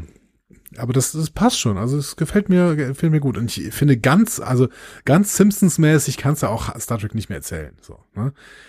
Also selbst, selbst Toss hat das ja nicht gemacht. Ja, ja, so. ja, ja, ja, klar. Ja, Ja, aber ich finde so, so ganz, Simpsons-mäßig finde ich äh, schön, ja. Ja, Ja, ja. dieses ganz prozedurale irgendwie, das, das geht nicht. Das Ja. kannst du nicht mehr machen. Das passt nicht mehr. So. Ja. So, aber jetzt kann man ein Fazit ziehen. Ja, komm mal, ne? Weil wir sind am Ende. Wir sind am, wir sind am Ende. Überraschend Ghosts sind wir jetzt schon Illyria. am äh, Ende. Mensch. Ja, es geht immer schneller. Es Von, geht- von Folge zu Folge werden wir schneller. Er geht immer schneller, als man denkt, ja. Ähm, Willst du? Nee, Okay. Und ist okay. Ähm, ich, ich, ich war so ein bisschen hin und her gerissen, als ich die Folge gesehen habe tatsächlich, weil ich diese ersten beiden Folgen ja wirklich äh, ziemlich weggehypt habe. Ähm, und äh, so was den, den, so den, den Kernplot angeht, ist es natürlich schon sehr nah an den Dingen, die wir schon wirklich gar nicht mal so selten gesehen haben, ne, auf, auf in, in verschiedensten Serien, ne, irgendwie fremder Planet, irgendein Virus, äh, Crew äh, macht komische Sachen, äh, Heilung muss her, äh, Heilung kommt irgendwie in letzter Sekunde, es wird alles nochmal rumgerissen und äh, na, Glück gehabt und alle sind wieder glücklich. So, äh, ne, also dieser Grundplot ist jetzt nur wirklich nicht wahnsinnig krass innovativ und aufregend. Das, was die Folge aber für mich ausmacht, ist halt äh, die, Geschichten, die drumherum erzählt werden. Ne? Und das sind ja doch jetzt einige. Ich meine, wir haben uns ja mit diesen ganzen Geschichten jetzt gerade erst aufgehalten. Ne? Also die Geschichte von Una, die hier aufgemacht wird, die äh, Substory mit Laan, äh, die äh, Geschichte mit M Mbenga, äh, die Beziehung zu, zu äh, Pike, dass, dass er sich quasi so äh, hinter jemanden stellt, so all diese diese Dinge, ähm, über die wir jetzt vor allen Dingen im, im letzten Drittel gesprochen haben, die haben es für mich dann ordentlich rumgerissen. Die haben dann diesen doch eher generischen Plot für mich zu doch einer sehr besonderen und auch sehr dichten Folge gemacht. Und ähm, ich habe mir dann auch gedacht, dass wir über das eine oder andere doch auch diskutieren werden, was sich dann halt bewahrheitet hat, was, wie ich finde, immer ein ganz gutes Zeichen ist dafür, dass in der Folge wirklich viel drin steckt. Und in dieser Folge hat wirklich viel drin gesteckt, ähm, obwohl sie ja doch verhältnismäßig kurz gewesen ist. Und das beeindruckt mich dann doch wieder. Also ich habe, ich habe, bevor wir miteinander gesprochen haben, ähm, äh, irgendwie gedacht, so, so ein bisschen fällt sie ab gegen die anderen zwei. Ich bin mir jetzt nach unserem wirklich sehr schönen Gespräch gar nicht mehr so ganz sicher, ob da nicht wirklich, wirklich mindestens genauso viel drinsteckt wie in den ersten beiden Folgen. Also ich habe sie wirklich sehr gerne gesehen ähm, und ja, bin, bin bin sehr gespannt, ob der Fäden, die sie jetzt alle anfängt zu spinnen äh, und darauf, wie sie, wie sie dann irgendwie wieder aufgegriffen werden. ich, ich finde, ich finde auf jeden Fall, dass sie auf einem, auf einem sehr hohen Niveau weitermachen und äh, auch diese dritte Folge sehr gut in diese ersten beiden Folgen, die ich immer noch sehr gut finde, äh, hinein äh, passt. Mhm. Deswegen bin ich mir noch gar nicht so sicher, ob ich, ob ich jetzt mich so runterziehen lassen will von diesem äh, eher, also wie gesagt, generischen Plot, der aber auch sehr schön und sehr gut inszeniert war. Ne? Wir haben ja, am Anfang klar. darüber gesprochen, wie toll das alles aussieht und wie cool das alles ist und dieses Gefühl, das diese ganze Serie bisher vermittelt, die Dialoge, auch das mit Spike und äh, Spock, Spike und Spock, Pike und Spock, ähm, Spike und Pock, Spike und Pock. Spike und Pock auf ihrer, auf ihrer lustigen Reise. Genau. Das hat, das hat, das hat ja, das hat ja alles irgendwie Momente. Ich finde auch die Dialoge, die Dialoge sind äh, gut geschrieben. Ich mag die Figuren. Also, ähm, ich mag diese Serie bisher wirklich sehr gerne. Ja. Punkt. Ähm, ich auch, und du hast ganz viel schon gesagt, was, ja. ähm, was ich auch hätte gesagt das, das Spannende ist, ja. Strange New Worlds macht es offensichtlich sehr, sehr vielen Leuten sehr, sehr leicht, äh, sehr, sehr einfach, sie zu lieben. Ja. Das kann ich auch sehr, sehr gut nachvollziehen. Für mich ist Strange New Worlds aber gar nicht mal so einfach, weil ich dann immer wieder äh, irgendwie zwei Dinge zusammenbringen muss. Wir haben hier tatsächlich in, die, in dieser Haupthandlung eine derart generische Geschichte, dass sie wirklich von Loa Dex verarscht werden muss. Also, ja, ja. Also ja, ein Landungstrupp infiziert sich mit einem Virus, der dann die Enterprise quasi unter, äh, komplett außer Kraft setzt und dann muss es irgendwie gelöst werden am Ende und äh, außerdem gibt es unten irgendwelche äh, genveränderten Feuerwesen. Ja. Whatever, so. Ne? Das sind, sind einfach Stories, die haben wir schon tausendmal gehört. Ja. Sie werden total gut erzählt. Ja. Das ist, das ist erstmal das Gute, so, ja. dass ich, ich habe Bock, das zu gucken und ich, ich fühle mich unterhalten. Ähm, das andere ist aber, äh, dass, dass äh, Strange New Worlds gerade die, die Fähigkeit hat, auf den zweiten Blick hin so viele Fässer aufzumachen, so, ja. ähm, die dann auch erstmal irgendwann wieder geschlossen werden möchten. Also mhm. äh, das ist, ähm, ist crazy. Mir gefällt es total gut. Mhm. Ähm, aber mir fällt es im Gegensatz zu vielen anderen gar nicht mal so leicht über diese, über diese generischen Episoden, über diese generischen Haupthandlungen. Und das war ehrlicherweise die ersten beiden auch schon. Äh, also ja, total. In, in Abstrichen, aber, ja, ähm, nein, nein, ich, aber ich weiß genau, was du meinst, ja. Da fällt es mir nicht so total leicht drüber hinwegzusehen. So also besonders ähm, kreativ sind diese Geschichten erstmal nicht, aber was sie daran da festmachen, das ist wiederum äh, sehr cool. Das gefällt mir gut. So. Ich, ich, ich, ja, ich halte das, um, wenn ich ja ganz kurz, ne, ich halte das ja. tatsächlich auch für für Konzept. Also ich halte das, ja, ne, ist wahrscheinlich, ähm, dass sie, dass sie genau das tun, was was was wir, was was ja viele wollten, nämlich genau diese Geschichten nehmen und sie erzählen und sie neu zu erzählen, was ja auch wieder so ein bisschen, also bei mir, und das ist wahrscheinlich auch der Grund, warum das dann so, so gut funktioniert, bei mir löst, löst das Retro-Gefühle aus. So, das ist ja das, ja. was, was sie auch, glaube ich, wollen. Sie das nehmen, Plan, ja. ja, sie wollen diese alten Geschichten und irgendwas in uns alten Star Trek-Fans auslösen, so ein, so ein Zuhausegefühl, so ein Erinnerungsgefühl, aber wollen sie einfach besser erzählen als früher und setzen eben noch diese ganzen Add-ons oben als Topping drauf. Und ich bin mir gar nicht so sicher, ob das nicht eins der geschicktesten Konzepte ist, was wir in Star Trek bisher gesehen haben. Also zumindest ja, wenn es darum geht, wenn es darum geht, wirklich viele an Bord zu holen, weißt du? Genau, genau. Also dafür ist es auf jeden Fall richtig gut. Ähm, ja. Punkt. Also ich, ich möchte es überhaupt nicht, ich ja. möchte überhaupt nicht ähm, äh, Wasser in den Wein kippen. Ich finde diese Serie äh, bis jetzt sehr, sehr stark. Ja. Einfach. Hat, macht mir tierisch Bock. Und Aber, auf ganz vielen verschiedenen Ebenen, ja. Genau. Und dieses Aber ist jetzt auch wieder, alles, was man von einem Aber sagt, ist gelogen. Aber das stimmt überhaupt nicht. Ich, mir gefällt's einfach total gut. Ich sehe aber diese generischen Plots und glaube, dass da immer noch mehr drin ist. So. wenn, wenn die jetzt auch noch spannende Geschichten in der, also sie erzählen die sie ja spannend. Ich weiß nicht. Ich glaube, ihr wisst, was ich meine. Ähm, wenn sie noch ein bisschen kreativere, ausgefeiltere Geschichten in der Haupthandlung erzählen würden und daran dann trotzdem so viel festmachen würden und das trotzdem auch so gut erzählen würden, ich glaube, dann hätten wir wirklich Meilenstein-Episoden und die sehe ich einfach bis jetzt noch nicht. Also ich sehe jetzt noch hier hier noch kein ähm, City on the Edge of Forever. Ich sehe hier noch keine keine Meilenstein-Geschichte irgendwie. So. Aber es ist natürlich auch echt schwer, ne, um das mal kurz kurz äh, hier in, in die Bresche zu springen. Ist es natürlich auch wirklich schwer wenn du so eine so eine so eine Planet of the Week Nummer machst, da was komplett Neues rauszuhauen, was du so noch nie gesehen hast, aber trotzdem dann so ein bisschen in dieser Erzählweise zu bleiben, weil äh, es gibt einfach sehr sehr sehr viele Star Trek Folgen, die genau das getan haben, so ne? Also da musst du wirklich keine Ahnung, also um da richtig. Ja gut, aber ja. ich hoffe nicht, dass die diese Einstellung haben und sagen, ja, gut, es ist halt alles schon mal erzählt worden. Deswegen, nee. Also das ist, das ist ja Kapitulation. Nein, aber es ist ja eh alles schon mal erzählt worden. Das ist ja, ne, also wie, es ist ja egal, wo du, ich weiß doch nicht, wie man jetzt Bücher schreiben kann in dieser Zeit, aber es ist, es ist ja eh alles schon mal erzählt worden. Es ist ja immer nur die Frage, wie erzählst du eine Geschichte? Es, du kannst ja eigentlich nichts Neues erzählen, so, ne? Du nimmst dir halt Zutaten äh, von, von irgendwas, ne? Das machen ja auch Bücher so. Du nimmst dir ja Zutaten von irgendwas, was dich inspiriert hat, irgendwas, was du gelesen hast, was du erlebt hast, verknüpfst das irgendwie miteinander zu irgendwas Neuem und im besten Fall entsteht irgendwas Großes Neues, so, ne? Und das macht Strange New Worlds natürlich ein Stück weit auch. Und ich kann den Gedanken verstehen, den du sagst, äh, wenn du sagst irgendwie, dann nehmt die Zutaten, die ihr, die ihr der euch da auswählt und macht dann vielleicht noch was Besondereres raus, so. Aber im Prinzip äh, macht, macht, macht das, machen das alle Geschichten so. Sie nehmen sich irgendwie Zutaten von irgendwoher und versuchen daraus irgendwie was Neues, Bedeutendes zu machen. Ja, aber ich meine, es gibt doch immer noch irgendwelche Handlungen, keine Ahnung. Ja, dann sollen sie es irgendwo anders hernehmen und nicht aus Star Trek oder sowas. keine Ahnung. Hat wer, hat wir zum Beispiel schon eine Spezies, die rückwärts lebt? Nee. Wir hatten nicht. irgendwann mal Cass, die rückwärts lebt, aber ich glaube, das war auch nur Cass. So.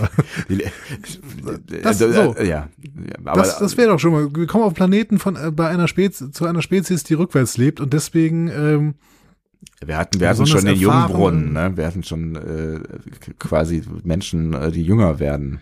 Aber ich, keine Ahnung, ich, ich glaube, ich traue das ähm, Strange Worlds auch noch zu. Wir sind hier gerade bei Folge drei und die müssen natürlich auch noch relativ viel Einführung machen. Wir haben jetzt gerade hier äh, eine Uhura und eine Una-Folge gehabt. Und ähm, ja, das sind alles noch Einführungsfolgen für die Charaktere, die uns jetzt wirklich erstmal erstmal auf dem äh, mhm. Schachbrett gelegt werden. Ich glaube auch mhm. tatsächlich, dass diese gesamte erste Staffel eine Einführungsstaffel sein wird und dafür machen sie es extrem gut. Das möchte ich auch noch ja. betonen. Extrem und, gut. Und es ist vielleicht auch ein Stück weit the price you pay. Also wenn du halt irgendwie sagst so, ich will gerade den Fokus genau darauf setzen, ne? auf diese, die, ja. auf die Vorstellung der Charaktere. Ich will hier so ein paar Spotlights setzen mit Dingen, die man vielleicht irgendwann weiterspinnen kann. Ich will so ein bisschen das Beziehungsgeflecht klar machen, so ein Grundgefühl etablieren. Das kostet ja alles Zeit. Und dann ist es vielleicht the price you pay, dass du eine Handlung, die Kernhandlung vielleicht ein bisschen dünner erzählst und die halt vielleicht auch einfach nicht so viel Raum einnehmen kann. Wenn du jetzt eine komplexe Nummer auf dem Planeten erzählt hättest, dann hätte das ja vielleicht auch einfach viel mehr Zeit gebraucht, ne? Ha, maybe. Weiß ich nicht. Das, das kann ich nicht sagen. Ich auch nicht. Ich, vielleicht rede ich es mir auch schön. nee, aber ja, ich ja. finde jetzt, äh, könnt äh, ihr mal was dazu sagen. Wir haben jetzt so viele Fässer aufgemacht, äh, fast so viele wie Switch New Worlds. Da könnt ihr doch mal ein bisschen was äh, euch zu äußern unter bestimmten Kanälen, die Sebastian hoffentlich jetzt vorbereitet hat, während ich so lange äh, weiterrede, dass er wirklich noch die Chance hatte, den Button zu finden, auf den er drücken muss. Und zwar jetzt. Hat er nicht. Du müsstest noch zwei, zwei, zwei, mindestens zwei Sätze, zwei Sätze weiterreden. Schade, ja. aber schade. Ich habe ja, Du hast was, alles, okay, du hast war, jetzt, war jetzt lang genug. Ich habe wirklich, naja. Ja, das, also, das, das, wo sind denn eigentlich, Sebastian, wo sind denn eigentlich die gesamten Kanäle, wo die Leute uns erreichen können? Oh, hier. Diskussionen zu folgen findet ihr auf discoverypanel.de oder sprecht eine Nachricht auf den Discovery Panel Anrufbeantworter unter 02291 ukta uk 2 unter der 02291 uktauk2 erreicht ihr uns auch per WhatsApp. Außerdem gibt es uns auch bei Instagram unter Discovery Panel, bei Twitter unter Panel Discovery und bei Facebook unter Discovery Podcast. Wir freuen uns über eure Nachrichten und über eure Kommentare. Na, ging Und doch. bei Mastodon unter äh, Discovery Panel. Verrückt. Ja, wir müssen, wir müssen dabei Gelegenheit mal hier einen Relaunch äh, machen. Ja, genau. Ähm, Ähm, das war's, oder? Alles, Ich- alles also ich hab gesagt. mehr- ich hab- Was ist das Codewort? nichts mehr ja? zu sagen. ja? das, das, das Codewort ist äh, Tschüss. Tschüss.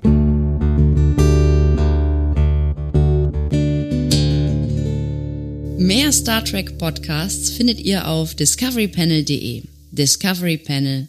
Discover Star Trek.